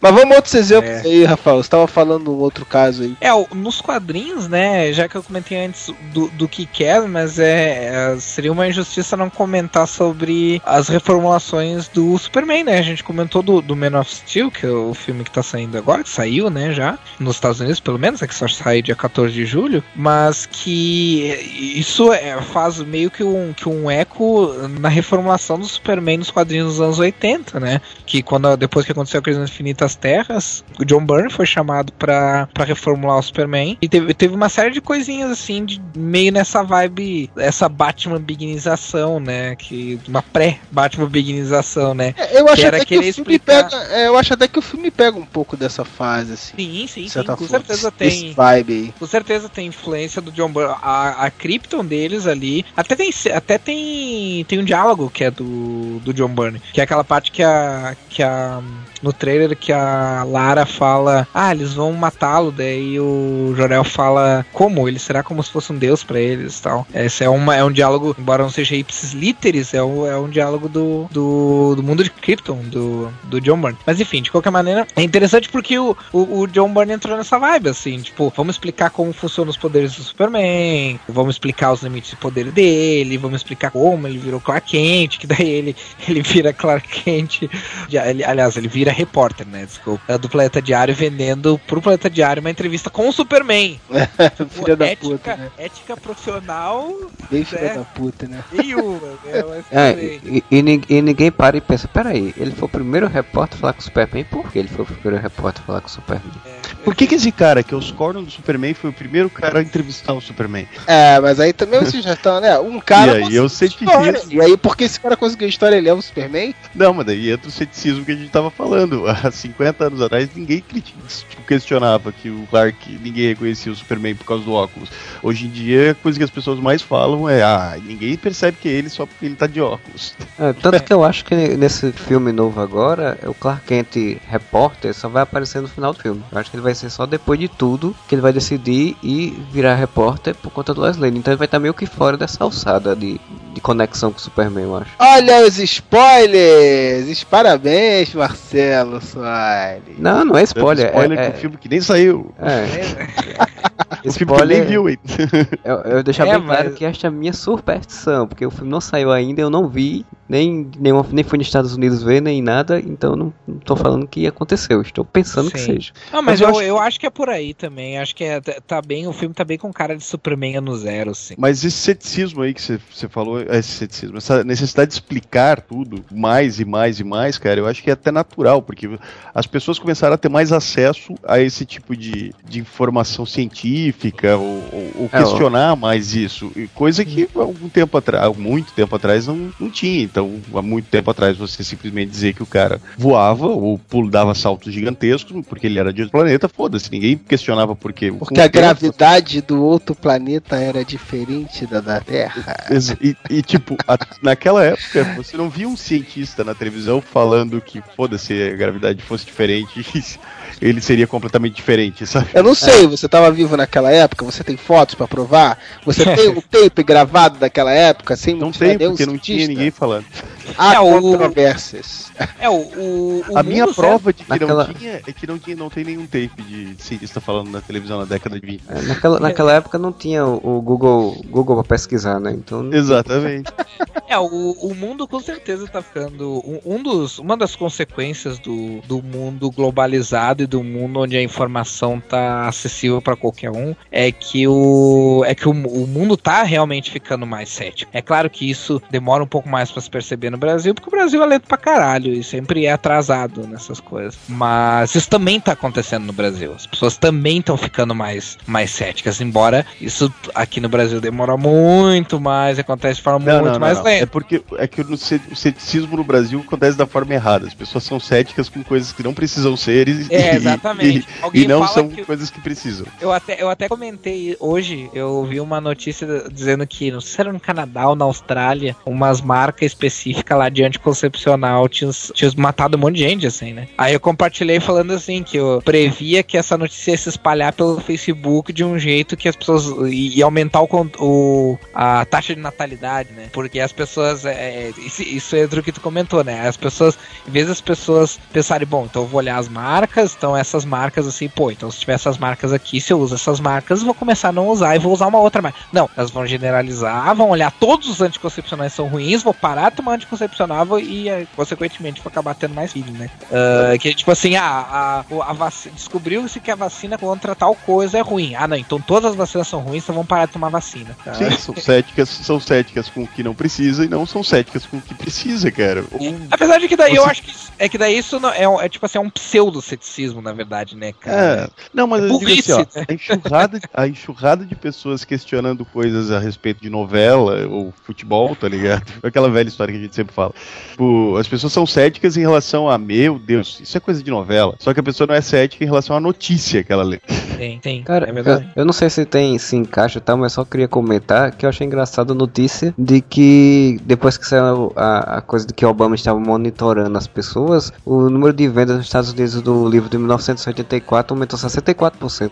Nossa. Ah, olha. Sim, e, e tu falou isso agora, eu lembrei que aumentou, e não sei quantos por cento, se foi 30 ou 60% as viagens do, de brasileiros pra Machu Picchu logo depois que apareceu na novela. Ah, normal, né? Sabe? Então, tipo, tu vê como ainda. a- aí entra aquela questão que a gente tá falando de por que, que as pessoas acreditam em qualquer notícia, porque a, a TV ainda tem uma, uma, um- uma força muito grande de, de formadora de opinião, de, de- Não só de formadora de opinião, de formadora mesmo do, do, brasileiro, né? Porque as pessoas são educadas, foram educadas pela TV, né, cara? E, e, e tinha aquela coisa de passou na TV, é verdade, né, cara? Mas sabe que é Hoje em dia isso assustador? tá se traduzindo, e hoje em dia isso tá se traduzindo como ah, tá na internet, é verdade, né? Sabe o que é mais assustador? Se a televisão educou a nossa geração, o Facebook vai educar a próxima. Tá Meu educando, né, cara? Aí é Tá que tá. educando a próxima. Aí é que tá. Mas, mas assim, Aí eu acho você fala isso, eu penso naquela foto daquele velhinho sorrindo assim, tá certo com essa. Aham. que- é. Não, mas, a- mas, aí é, mas aí a parte boa disso é que a nossa geração foi criada com a TV, ah, mas a, a geração de agora não. Então eles são céticos com relação à TV. Essa geração que não é cética com relação à internet vai ter filhos que vão ser a próxima geração que vai ser cética com a internet. Entende? Então, tipo, o- não adianta, cara, as gerações aprendem com os erros das anteriores. Isso não tem como ser diferente na nossa sociedade. Alguém tem que fazer merda pra, pra próxima geração aprender com, com a merda que os outros fizeram, sabe? A não ser que aquele filme Idiocracia esteja certo, né? Eu não vou desistir, porque eu vou, eu vou representar a família Restart, porque é uma família que não desiste nunca. Eu escrevi que eles mexeram com a família errada, porque a família Restart não vai deixar barato. Sabe, eu acho uma puta falta de sacanagem. Não, não vou perdoar, vou xingar no Twitter hoje, muito. Sério. Vamos para as considerações finais. É, da minha parte, eu só queria falar que eu até entendo assim essa na parte do, do pessoal ambientar supostamente assim. A gente falou um pouco disso, né? Desses dos filmes tentarem dar uma aura de realismo que não é um realismo real. Mas eu entendo isso, cara. É, é- é meio que a busca de diversificar mais o público, de, de aumentar o alcance do público em faixas etárias, inclusive, né? Que, que isso meio que tira um pouco do, do- da visão de ser uma coisa infantil, eu acho, né? Da- as pessoas enxergarem que aquilo ali tem alguma base supostamente de realismo. Eu, eu acho que aumenta o alcance e é uma. Tipo assim, tira um pouco da fantasia, né? Do negócio. Embora ainda esteja ali, ela meio que tá disfarçada, assim. Então É. eu entendo isso. É, é, uma, é uma forma legal também de contar a história, é válido. É, na- é, é verdade, ele, ele faz exatamente isso que você falou, a questão de, de aumentar o público, pegar um público que já não, é- já não vê a fantasia tão, como a gente falou, né, já não, não, não tem essa suspensão de descrença tão grande assim de, a- de achar que, que a fantasia é massa e que é uma coisa mais realista, e ao mesmo tempo desse caráter de, de, de peso, né, na história, dizer que ah, isso aqui não é uma, é uma besteira pra criança, isso aqui é uma coisa com mais qualidade. É, e- tenta dar uma credibilidade, assim, né? Eu acho, eu acho válido é, quando não, exa- não, tá, exa- não exageram demais nisso, né? Mas é legal também. E vamos lá, as considerações finais. Só Marcelo, diga aí. Ah, cara, assim, consideração final pra mim é que o ceticismo é uma coisa chata de gente teimosa.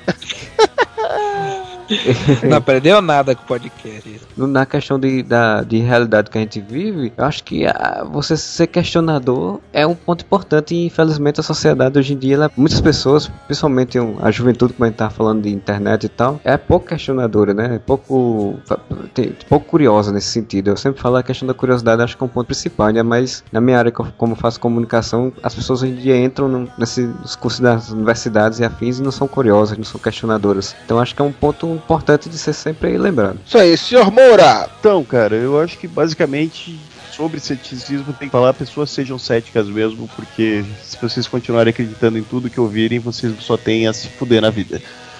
Tá certo, sucinto, direto e, e estrogonoficamente sensível. Senhor Rafael Rodrigues. Bom, para quem quer entrar na mais aprofundadamente na questão do ceticismo científico, que não deixa de ser uma atitude também com relação à própria vida, assim, uh, eu vou recomendar três livros bem, bem legais. Uh, é claro que existe uma paulada de livros sobre ceticismo, mas a grande maioria deles não é traduzido para português.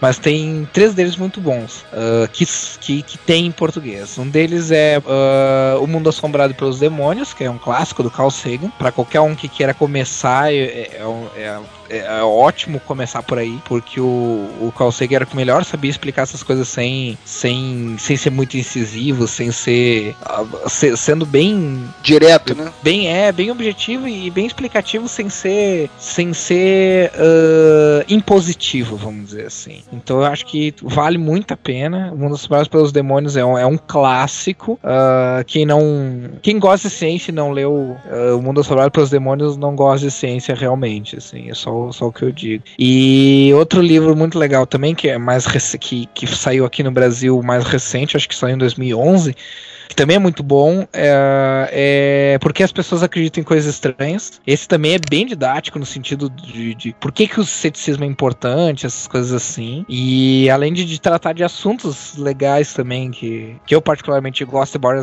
embora seja cético em relação a eles, que é escoador, essas coisas assim. E um outro livro que é um livro, esse é um livro nacional, é um livro bem, bem curtinho e bem legal, que é o livro dos milagres que eu já resenhei. O, esses que eu tô falando, só o porque as pessoas não acreditam em coisas estranhas que eu não resenhei no Areva.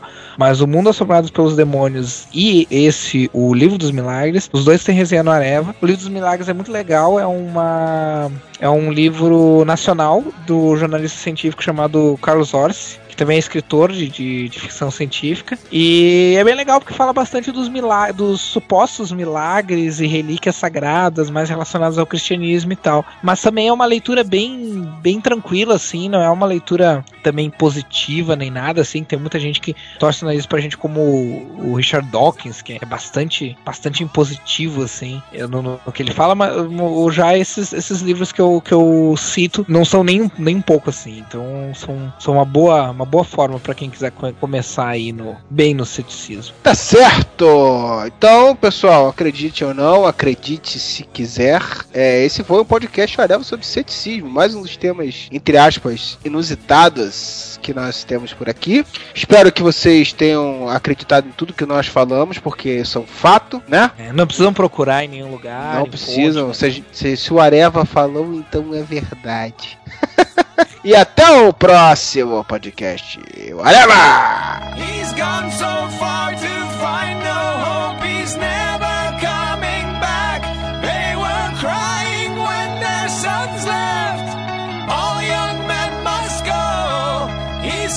so far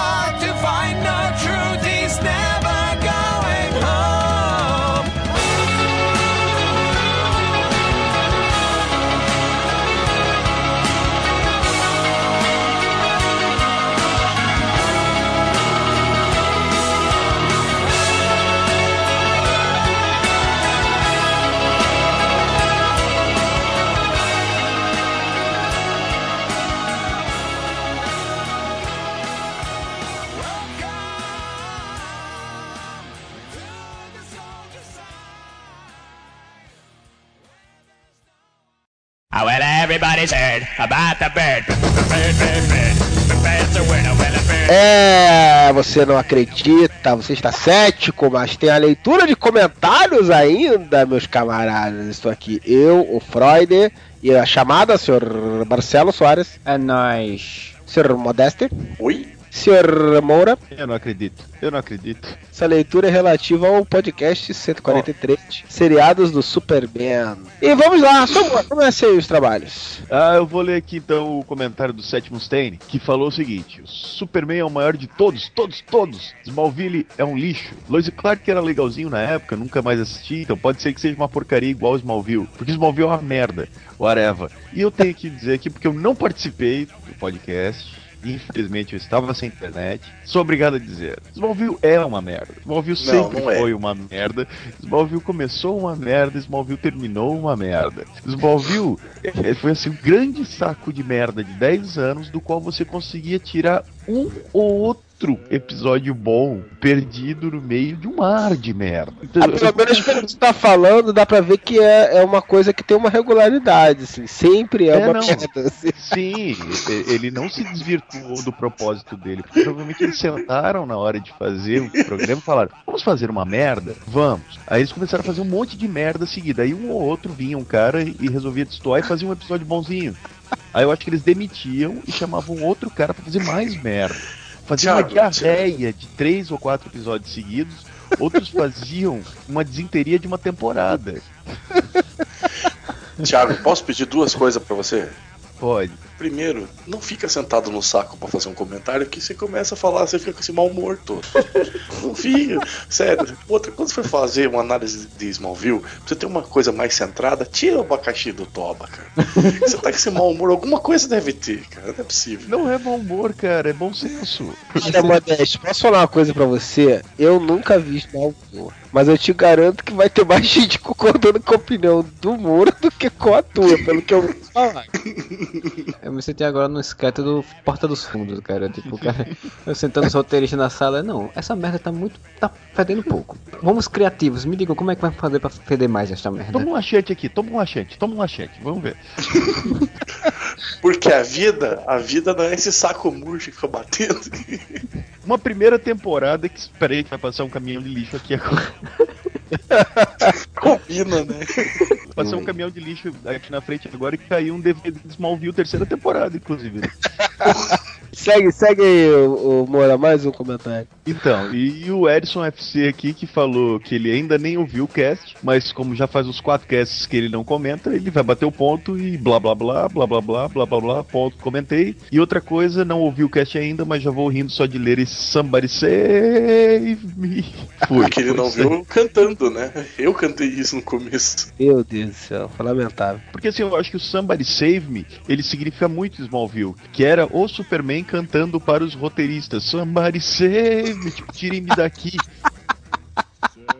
Sabe quem que era o roteirista de Smallville, Thiago? Quem? Quem é o roteirista de Smallville? Jeff Loeb. É? Preciso falar mais alguma coisa? Modeste, você. Então eu vou ler aqui só dois comentários de um leitor novo aqui que tem um nick muito maneiro, que é o Nicolas Cage de cabelo de pássaro. Eu acho que ele quis dizer pássaro, né? Mas vamos deixar o pássaro, né? Ele diz o seguinte: Quando não tenho mais nenhum podcast merda pra ouvir, é que eu lembro do Areva. Muito obrigado pela nossa parte, claro. E o outro comentário dele é: Gostava de Lois e Clark, mas eu era uma criança e gostava de qualquer porcaria. Malville era uma bosta, mas era bom. Pelo menos serviu pra desestagnar a marca Superman. É, tá bom. Eu gostei da, da capacidade de tomar uma posição dele. Não, se mover era uma bosta, mas era bom. Sei. É, é o Múcio, é o Múcio da leitura dos comentários. Não, não, faz todo sentido. Porque ele tá falando aquele tipo, falem mal, mas falem de mim, sabe? O seriado era ruim, mas pelo menos tava falando do super-homem. Exatamente. Tá bom. Senhor Marcelo Soares. Não, você já não tinha acabado, porra. Por isso que eu já tô chamando o Marcelo. Tá então bom, vai. tá bom, tá bom, tá bom. Não, então vai, fala aí. E é isso. tá de sacanagem. Ei, Laia. Vai, Marcelo, pode seguir. Ah, depois dessa relevante fala do Modeste, vamos para um comentário do Stuart aqui, que ele colocou que ele tá se referindo a outro podcast, não esse, mas ele que ouvindo o Ara- o Areva 12 sobre heróis de verdade e sai uma citação muito boado, não sei o que ele dizer boado, do Rafael com PH. As pessoas não param para pensar que fazem parte de um contexto que se elas não fizerem nada para melhorar a sociedade em que estão inseridas, vírgula, nada vai mudar. Isso é a frase do Rafael com PH. Tem um comentário depois dele, né? é, E olha aí, estamos vendo deixado de, deixado de lado o pensamento de não quero me envolver, quero que alguém resolva para mim. E cada vez mais pensando como heróis de verdade. Que bonitinho, Stuart. Você escreve errado, viu, velho? Melhor aí, viu, garotinho? Não, tá certo, Rafael com PH, ele, ele preza pelo português arcaico. Porque castiço. Mas isso aí foi o Herói de Verdade, porque ele colocou no Facebook essa semana passada aí, esse início dessa semana, e ele provavelmente ouviu e aí tá dando seu feedback Isso, aqui. tá dando feedback. mas- E, e o que ele falou do pessoal cada vez mais não querendo que resolvam pra ele, referência ao pessoal que tá se manifestando agora aí, né? Exatamente. Isso aí, isso aí, isso aí, muito boa. Uma citação muito boada, realmente, do Rafael. É do verbo boar, né? Verbo boar. Eu boo, tu boas, ele boa. Eu boado, tu boadas, ele boada. Tem um comentário aqui também do On Master, que foi sucinto e direto. Vocês conseguiram o impossível, defender Smallville. É, aqui é o Areva, a gente faz o impossível. Sempre estamos fazendo as coisas além do alcance de qualquer pessoa. Gostaria de repetir Olha, que só foi defendido porque não estava na gravação. E eu queria repetir que eu defendo Smallville, acho um bom seriado e tudo bem. Se o Modeste acha bom, então. Selo Modeste de qualidade para Smallville. Smallville tem selo modesto de qualidade, isso diz muito.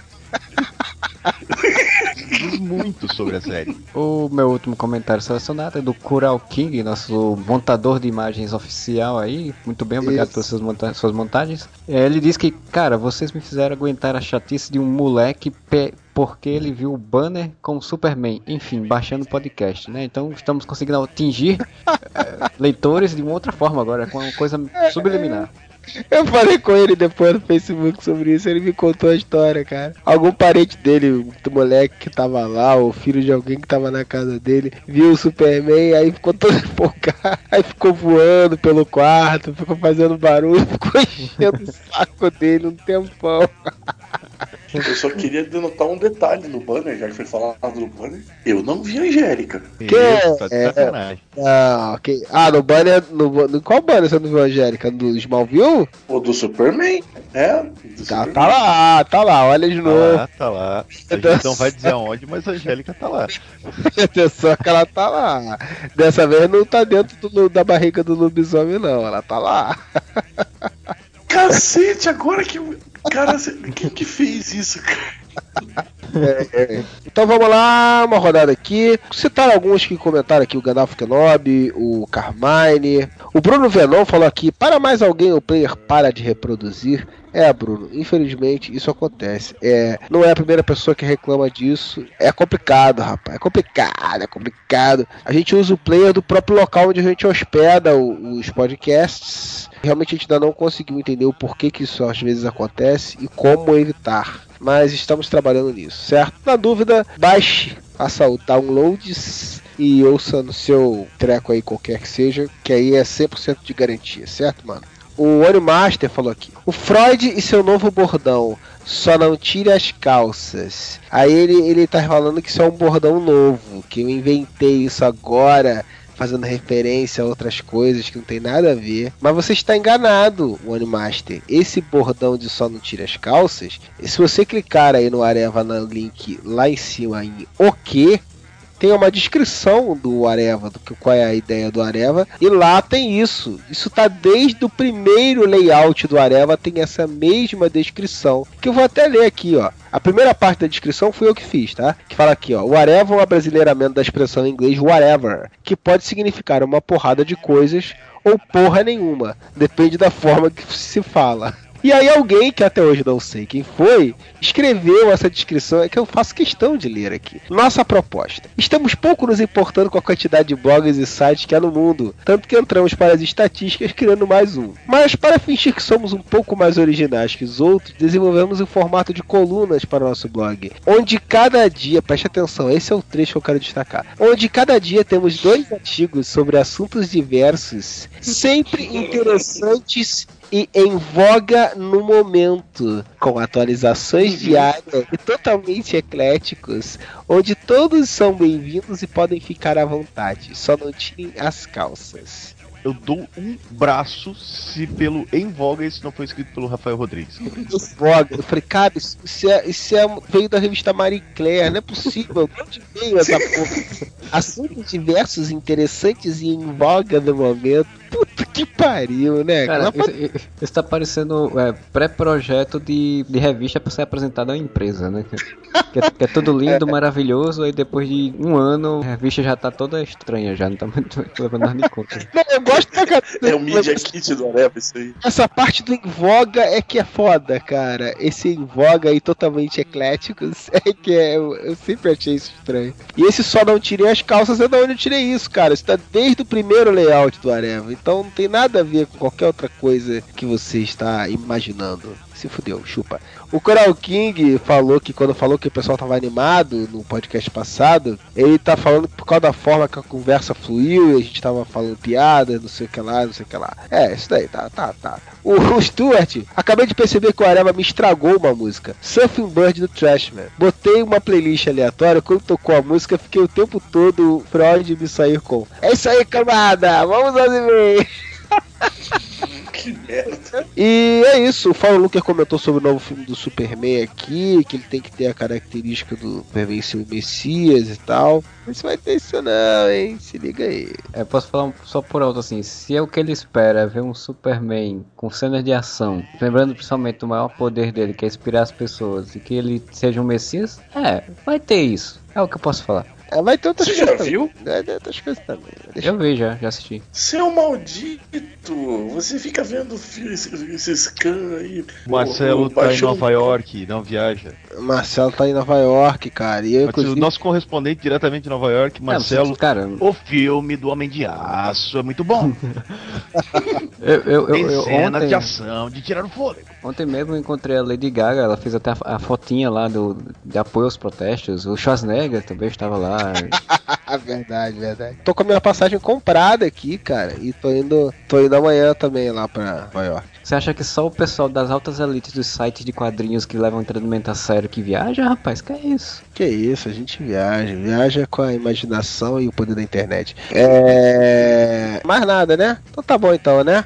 Uns rápidos comentários aí acerca dos, da situação, que eu acho que a gente não pode deixar passar, né? A situação dos protestos. A gente teve um post muito legal do Rafael essa semana, falando considerações sobre as manifestações e tal. Eu acho que a gente tá vendo um- uma situação com certeza atípica, né? Não costuma ver no Brasil, que é o pessoal realmente levantar a bunda da cadeira e seja desordenadamente ou não, mas finalmente, né, tirar um pouco daquele estigma que a gente tem de que o brasileiro ele aceita a porra toda com a cabeça baixa que não faz nada pra mudar. Então a molecada tá retomando aí movimentos que já tiveram no passado de protesto e realmente empolgada aí, né, cara, de fazendo protestos pelo Brasil todo. Assim, uma insatisfação, né, que tem pra todo mundo e que gerou esse estopim aí de de repente por um protesto sobre a questão das passagens em São Paulo, isso motivar a nação inteira a botar a boca no trombone, botar o pé na rua e, e caminhando e cantando e por aí vai, né? Nós temos aí o senhor eh, Luiz Carlos Modeste, que, que foi com o cacetete na rua pra jogar gás de pimenta e bater no- nos manifestantes. Quer falar um pouco? Queria falar que aqui em Curitiba, por mais seja uma cidade que as pessoas não falem umas com as outras, até aqui o pessoal resolveu se coçar e sair. Aqui sofreu do mesmo mal que sofreu todos os lugares. Tem, tem uma roaceira no meio pra cagar com tudo que estava sendo feito, mas foi feito de uma forma, a grande maioria de uma forma ordeira, de uma forma linda. Teve uma adesão popular muito grande, coisa que em Curitiba parece até estranho, mas quem conhece um pouco de história sabe que muito do diretas já aconteceu aqui em Curitiba também, para depois correr São Paulo e tal.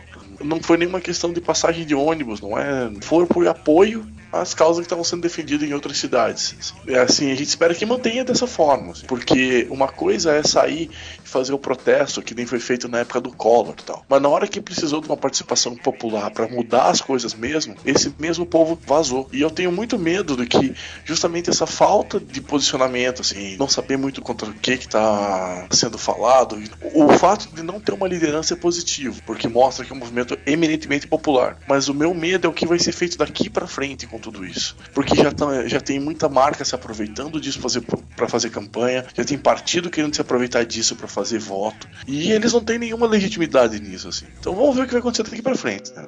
Uma coisa interessante é que exatamente essa falta de foco, cara, eu acho que surgiu por um motivo muito específico. Começou tudo por conta da- da- das passagens, né? Movimento Passe Livre, São Paulo e tal. O que realmente mobilizou a nação inteira foi a repercussão da reação do governo ao manifesto e aquela guerra que teve quinta-feira passada, né? Da violência, da truculência com que o governo autorizou, mandou a polícia agir, e você viu cenas remeteram à ditadura militar. Eu acho que foi isso que criou a indignação no povo inteiro, a gente vê um povo, nós somos um povo que já sofre tanto, já se lasca tanto, fica ali sentado olhando tudo acontecer, reclamando no máximo numa mesa de bar ou no, na hora de jantar. Quando a gente teve uma, uma noção de que, ou uma, uma ideia, uma impressão de que, porra, nem reclamar a gente pode, vai tomar porrada, isso criou uma indignação no país inteiro. Eu acho que é exatamente por isso que não existe uma liderança. Existia, a princípio, um foco inicial que, que, que foi conquistado, que era do movimento passe livre, de baixar o preço das passagens, porém isso se tornou uma proporção gigantesca quando o povo se sentiu ameaçado de ter a sua liberdade tolhida. Porque essa repressão existe, existe nas periferias, existe nos outros movimentos que tentam, sem tanta, tantas adesões e sem tanta cobertura da mídia. E quando o povo viu que se, se eu for pra rua eu vou apanhar, nem a pau, eu vou sair pra rua e eu quero ver quem é que vai me bater. Isso é, com o tempo acaba diluindo um pouco sim, a, sim foco é, do negócio. Eu acho que teve a sensação também do pessoal simplesmente se tocar esse caralho. Eu posso fazer alguma coisa, entendeu? Não adianta só reclamar. Eu realmente posso fazer alguma coisa e aderir, entendeu? Só que é aquele negócio, né, cara? O nego adere é a moda caralho, né, cara? Que nem era também na época do Collor também. Por essa porra, cara. O nego ia lá pra chavecar, bicho. O nego ia lá de onda junto com a galera, entendeu? E tava protestando sobre uma causa específica, sim, mas pô, querer achar que tava todo mundo ali com consciência política, o caralho que tava. Não, claro, mesmo porque nós assim, somos um agora, país não. sem consciência política. É aí que tá, eu acho que só o lance de diluir o foco é uma coisa negativa, claro, mas por outro lado, o lance de você ver um país inteiro, porra, um país inteiro do tamanho do nosso, se levantar e dizer, não, porra, vou pra rua mesmo, foda-se, vou, nem que seja, é pra chavecar, é pra, é pra reclamar, é pra reclamar de qualquer coisa, é pra reclamar do que nem saber o que, do que reclamar, mas pelo menos você vê o, o povo saindo da estagnação, assim, daquela Sim. apatia que a gente sempre reclamou do, do país por mais que não tenha um foco específico mais, tenha se perdido muito isso, eu vejo uma esperança e uma revolta, uma indignação no povo que até então não via. Quando que você ia imaginar o povo protestando contra a Copa do Mundo? O que eu acho uma pena, um puta de um desperdício, é pelo fato de não ter, vamos dizer assim, ninguém encabeçando isso, nem grupo, nem nada encabeçando isso, que vai se perder um potencial muito grande. Eu acho que se isso despertar essa consciência do pessoal de quando tem uma causa, quando ele se depara com uma causa que vale a pena lutar, ele angariar o pessoal para fazer isso, já é uma mudança muito legal, assim. Mesmo que nem todas as calças, as causas alcancem o objetivo, as calças é foda, né? é... calças, né? Não, só não vão tirar as calças, né? É, só não tirem as calças. Se bem que pode ser um protesto legal, dependendo de quem tirar, né? A mulher. Bom, se, se criar esse, entre aspas, hábito de vamos se mexer, vamos fazer nossa voz ser ouvida. Quando o pessoal se deparar com uma causa justa que procede, já é um, já é um começo, entendeu? E de qualquer forma, eu acho que esse movimento agora, essa indignação, esse, esse momento, os caras realmente abriram as pernas pro negócio das passagens, porque viram que não vai ser, o pessoal não vai ceder tão cedo. E que, como não tem uma liderança, de repente vai miar o negócio se eles abafarem logo. Eu acho isso. Senão, acho que o pessoal ia segurar, o governo ia segurar essa situação mais tempo ainda de não querer mudar isso aí. Eles abrem um precedente do pessoal ver assim, caralho, a gente reclamou e foi atendido. Então, Exato. vamos continuar, Mas, entendeu? E abriu o precedente. Eu acho que outra coisa que também despertou no, no povo, que eu não via, cara, no povo brasileiro, era a empatia, tá ligado? Você ir lutar por uma causa que não é necessariamente sua. Muito do que o Jabor falou na quinta passada sobre o lance dos 20 centavos, aquele, aquele gênio, né, que é tão bom comentarista quanto era cineasta, que ele falou, né, pô, o que que tem esses jovens de classe média que sequer pegam ônibus protestando contra o aumento de ônibus? Cara, isso se chama empatia. Por mais que pareça piegas ou ridículo, é, cara, é, é, pela primeira vez eu vi o povo se unindo por uma causa que não é necessariamente sua. Foi aquilo que você falou, né? É a truculência que levou o pessoal a pensar assim, porra, peraí, caralho, os caras tão certo. Que porra é essa do cara vir agora descer o cacete, gás e o caralho no pessoal? Os caras tão certos. Se assim, então vou lá também. Vai, vai ter Exato. que descer o cacete em mim também, e mais numa multidão. E se despertou a empatia para isso, cara, pode despertar para muita coisa. E é isso que é o, é o, lado bom de ver isso. Tem muita gente ali que não é politizada, tem muita gente ali que não faz ideia pelo que tá protestando, tem gente ali pedindo coisas que não fazem sentido, só que ao mesmo tempo são pessoas que estão indo pra rua apoiando uma causa que não é dele, não é necessariamente Eu diria dele. que é, é a grande maioria, Moura, mas, mas tem aquilo, não é, mas já começa, é ali que o cara já vai começar a despertar isso também, entendeu? Não todos, mas boa parte.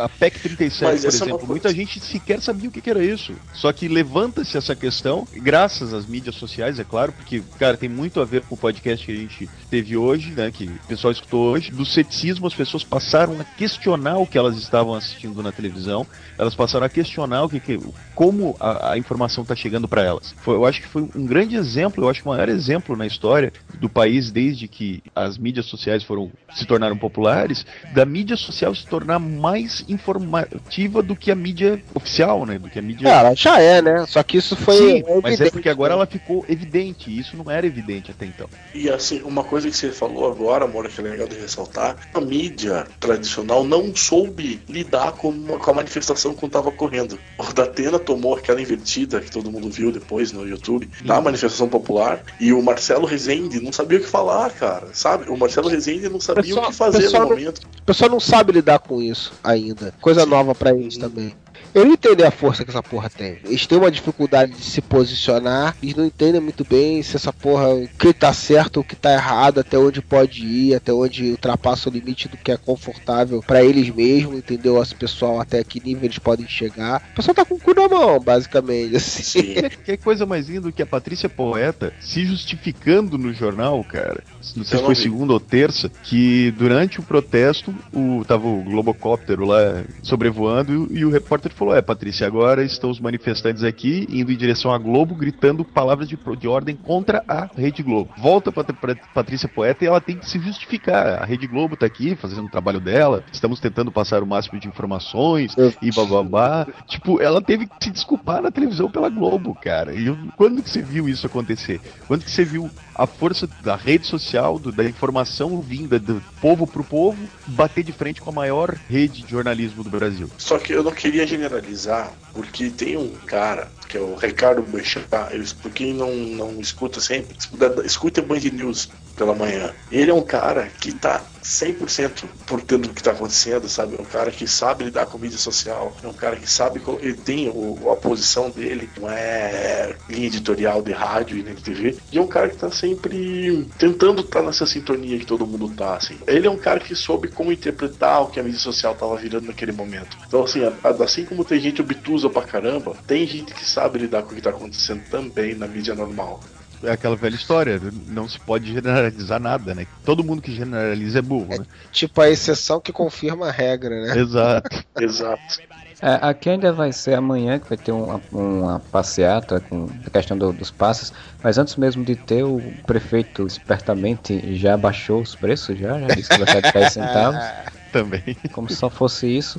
Mas aí o que vocês falaram, eu concordo boa parte aí do que vocês falaram, acho, acho que é isso, é isso mesmo. Eu só tenho uma coisa que eu sempre tô falando desde o do início, né? Desde que essa coisa começou a explodir. Esse movimento, ele é bonito, é lindo, maravilhoso, todo mundo subindo lá no Planalto e, e todo mundo gritando, comemorando e tal. Algumas pessoas compararam a Primavera Árabe e disseram, não, que estamos fazendo nossa Primavera Brasileira e blá, blá, blá. Só que pra mim é uma coisa muito diferente, porque, por exemplo, Primavera Árabe, os países, a Turquia ou o que for, eles lutam contra governos ditatoriais, né? No caso, tipo, no Primavera Árabe lá, os caras tentaram derrubar ah, governadores, presidentes e conseguiram até derrubar presidentes e tal. E aqui a gente não tá lutando contra um governo diretamente, a gente tá lutando contra uma situação, uma situação que é a longo prazo. Não é um partido, não é um político, não é. Esta porra está entranhada de forma inimaginável no Brasil. A É. corrupção, a forma como os caras distratam o povo, a forma como eles estão pouco se fudendo com o que prometeram, não tem palavra. Não adianta mirar numa pessoa em específico só. Também não adianta também é, evitar nomes, entendeu? Eu acho que tem que, tem que botar pra fuder em cima de todo mundo mesmo. Mas não adianta querer achar que, ah, é regime isso, regime aquilo. Não, cara. Eu acho que tem que, a gente tem que atacar causas específicas para aos poucos ir mudando as coisas, entendeu? Não adianta achar que, ah, é uma revolução.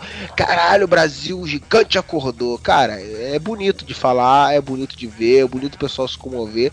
Não é isso tudo, mas é uma coisa que não dá para ignorar a importância. Só, só para concluir, voltou a questão dos passes. Só que a questão dos passes é uma coisa que, tipo, ah, todo mundo abaixa 10 centavos, abaixa 15 centavos, mas é uma coisa que rapidamente vai vai ser diluída, como vocês falaram, né? Rapidamente isso vai ser passado. O cara não vai baixar para um real, não vai baixar para dois reais a vida, vida toda, né? Então isso vai passar, ele vai ter as lideranças que vão cuidar e tal. Os outros pontos são pontos muito a longo prazo, saúde, educação. Então são coisas que você não dá para manter com a constante de de manifestações um mês, dois meses, três meses com isso. Você dá para fazer manifestações esporádicas com temáticas específicas. Aí eu acho que é um ponto que tem que ser feito, tem que ser pensado.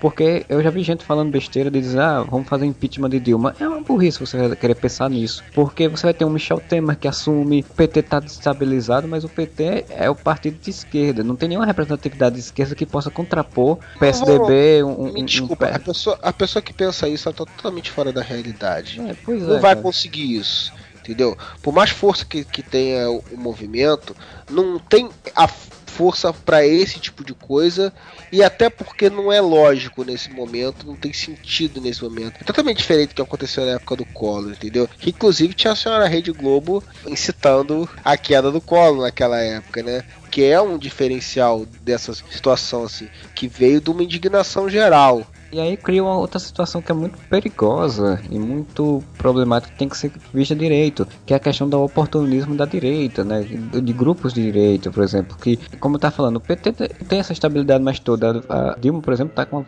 popularidade lá embaixo. A esquerda não tem um partido de representatividade, representatividade mais, não tem mais força, digamos assim. Ano que vem é ano da eleição, é ano, um ano que pode ser um ano chave para decidir os rumos do país nos próximos anos, nas próximas décadas, porque se o PSDB vem com força, vem os partidos vêm com força, querendo tomar o local, eles vão vir com outras visões de mundo. Tem essa ala aí conservadora feliciana da vida que já fala em querer chegar ao poder, chegar à presidência. Então, é importante manifestar, é importante manifestar, mas acho que o mais importante que acontecer agora é essa consciência política que se gerou, que ela se permaneça, né?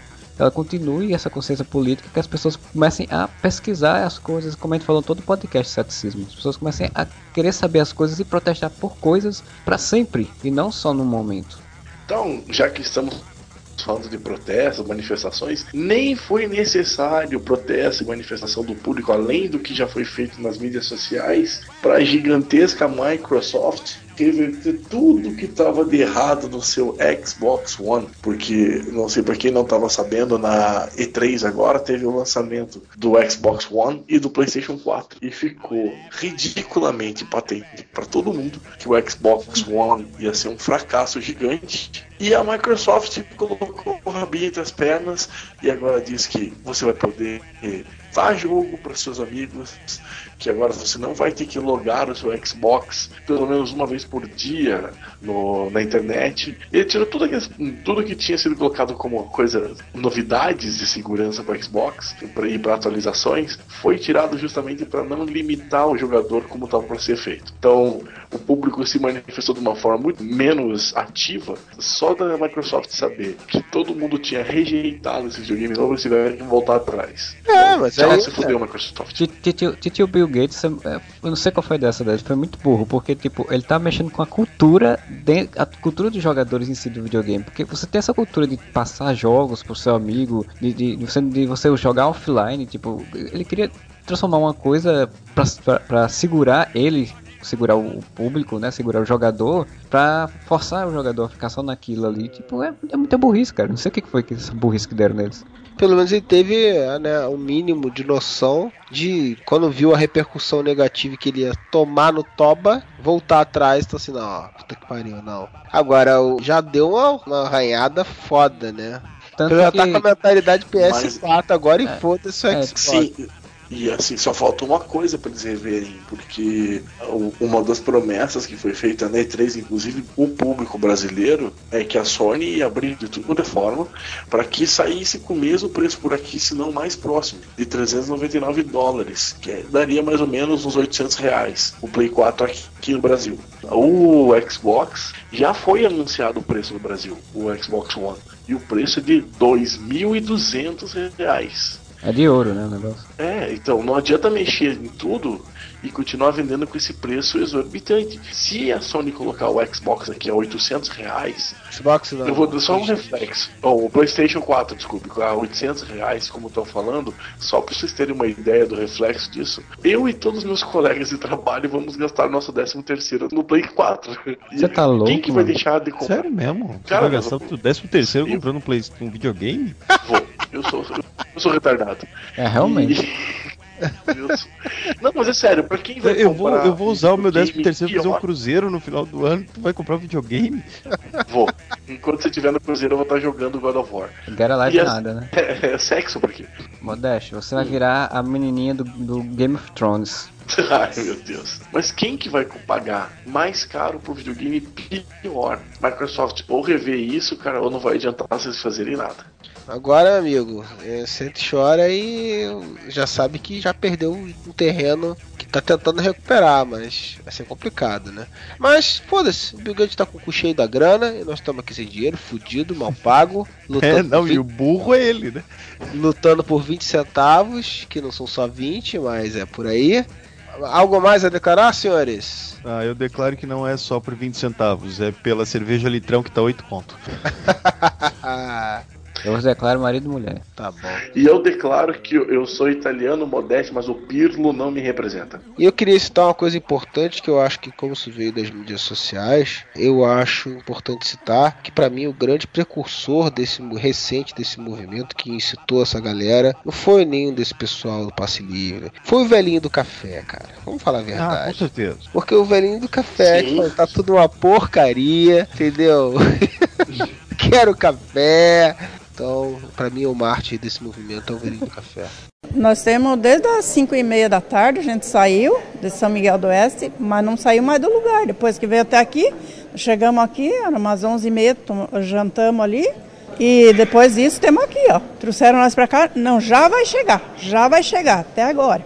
Não Quero café! Quero café! Quero café! É! Isso aqui é uma porcaria que não. merda nenhuma! Desculpe! Tá certo. E votem lá no YouPix. Tá- Ainda tá rolando a votação? Eu sou totalmente alienado dessa, eu não sei. Eu não tenho consciência internética. Eu não sei nada, entendeu? Mas se estiver votando ainda, votem lá na gente no YouPix. É, mandem mensagens para contato arroba areva.com. Vá no nosso Twitter, no nosso Facebook e gritem Whatever!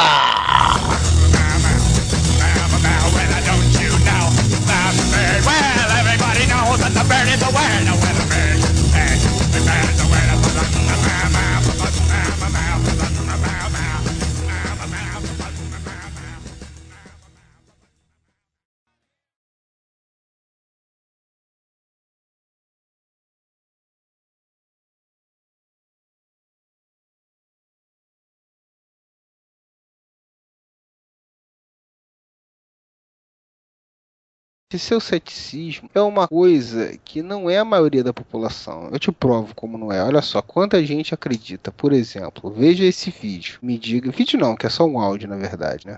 Mas é no YouTube. E me diga se as pessoas não acreditam. Eu vou até ver de novo, que é muito bom pra não ver de novo. O nome do senhor? Da, é, Davi Oliveira Silas. Eu tô sentindo o quê? De maneira que a traqueia levantou, da forma que houve um acidente comigo, quando eu havia seis meses de néfito nascido. Diz a história que eu caí do prédio, aí foi engessado, me colocaram naquelas parafernálias, aquela o samurai Bruce Lincoln foi, o, aquele Highlander, colocaram ele, eu fiquei com dois anos naquela parafernália. E eu quero saber agora, tá curado? O sopro curará, né? Então, como ele restituiu a vida a, a, a Thalita, da, da febre, da Tá curado ou não tá, meu? Mais ou menos, praticamente não, mas eu creio que. Só o pai. Vai, vai, vai, vai com Deus, em nome de quem? Entendi nada, pessoal. O final foi o melhor, cara. Tá curado, meu irmão? Ah, mais ou menos, praticamente não. tá curado. Tá curado mais ou Mais menos. ou menos. Cara, praticamente isso, não. Tinha que ser uma, isso tinha que ser uma vírgula, cara. Tá curado, meu irmão? Ah, mais ou menos, praticamente não. boa, boa. Mas É. bem bolado, bem bolado. também muito Isso daí o cara bota aquele programa que eu gosto de ouvir de música, o, o Marcelo, Ronca Ronca. Ronca. Ele usa essa vinheta aí. Mas Aí hoje eu procurei e falei, cara, tem que achar essa vinheta, é muito foda, cara. Aí eu procurei. Acredite se quiser. Isso me lembra o Acredite se quiserem, cara. O Acredite se quiser tem tudo a ver com isso aí. Tem, tem a ver, claro, com certeza. Como é que era a abertura do Acredite se quiserem? É, Putz, Jack, cara. Jack Balance. Balance, é. Acredite Eu, não lembro, eu só lembro do. Jaca Palladium com Acredite se puder. ah, exatamente, deixa eu ver aqui. Jaca, deixa eu copiar o Jaca Palladium. É, eu não acredito, eu não acredito. Deixa eu só ver ele falando que acredita. É, mas é uma boa, é uma boa brincadeira, é, um é uma boa, uma boa lembrança pra se falar do, do podcast também. Não só o acredite se puder, mas o acredite se quiser, mas acredite se puder também. Se puder acreditar. Dia desse eu falando com a. Botei no Facebook de que depois que eu vi o filme do Muppets, que era bom. É, seria interessante ver um filme da TV Colosso na mesma lógica. A amiga minha falou, não, que era muito chato, muito sem graça. Eu digo, minha filha, essa mulher não tinha infância. Não, não tem alma. Agora, se bem que eu vou dizer uma coisa, cara, eu, eu peguei um. assisti um. uma sequência que eu, eu nunca tinha assistido, não sei se foi na época, que, não sei se foi depois, ou eu tinha parado de assistir a TV Colosso, mas era uma sequência de histórias, assim, da TV Colosso, que, eles- que era num castelo, coisa assim, como se estivesse interpretando papéis, assim. e eu assisti um DVD que compilava, porque eu, eu acho que eram pequenas sketches que aconteciam no, durante o programa, né? E eles compilaram todas essas sketches como se fosse uma história, tipo assim, a história completa, né? No DVD. Uhum. Ah, e, tava, e tava assistindo a, a filha da minha prima e eu, eu fui ver assim, cara, não achei graça nenhuma. Ah, é porque você tá adulto, né? Mas assim, não, mas aí que tá mesmo, pô, tem várias coisas, cara, que eu estando adulto, eu continuo achando muito legal, assim, de, de antigo, assim, mas achei muito, muito sem graça, assim, não sei se era porque, porque tinha outras coisas ali na TV Colosso e aí o conjunto da obra acabava ficando muito bom, ficou meio, meio sem graça, assim. O que que ficou? Desculpa, eu tava vendo o Jaca Palladium, eu não ouvi. O que que foi sem graça? Ah, o negócio da TV Colosso que eu assisti com a filha da minha prima esses tempos aí, que era uma sequência direta, assim, de várias sketches que era uma história só, né? Daí eles juntaram tudo uma história só no DVD, né? Ah, tá. E eu. Aí eu ass- assistindo a porque história fica inteira, achei. repetitivo, né, cara? É, achei bem sem graça. É, é mas- justamente por ser, quando era fragmentada, que ficava mais É, mas posso te falar uma coisa? Eu, assim, o que eu gostava do, do, do que eu achava maneiro na TV Colosso, principalmente era o Jaca Palladium, cara. Sim, Acho que tinha algum, algum outro que talvez eu gostasse também, que eu não lembro direito. Que eu, eu não Eu via. gostava- Tinha um cientista que chamava Dr. Aftazarden e É. depois aí ele tinha depois apareceu o irmão dele que era o hemorroidas idem. O- mas assim, aqueles sketches com a Priscila, com. Só tinha, era engraçado o, o Capacho, né? Com, com o chefe lá, era engraçado. Mas assim, aqueles sketches que era tipo o- a, a história do dia do programa, eu nunca achava graça daquela porra, cara. Não, mas o engraçado eram as piadinhas que tinha no meio, tipo, quando aparecia É. o Roberval, o ladrão de chocolates. É. É, vamos lá. Aquela Priscila É. chata pra caralho. Puta que pariu. Bom, é, vamos lá? ¡Zas! En toda la boca.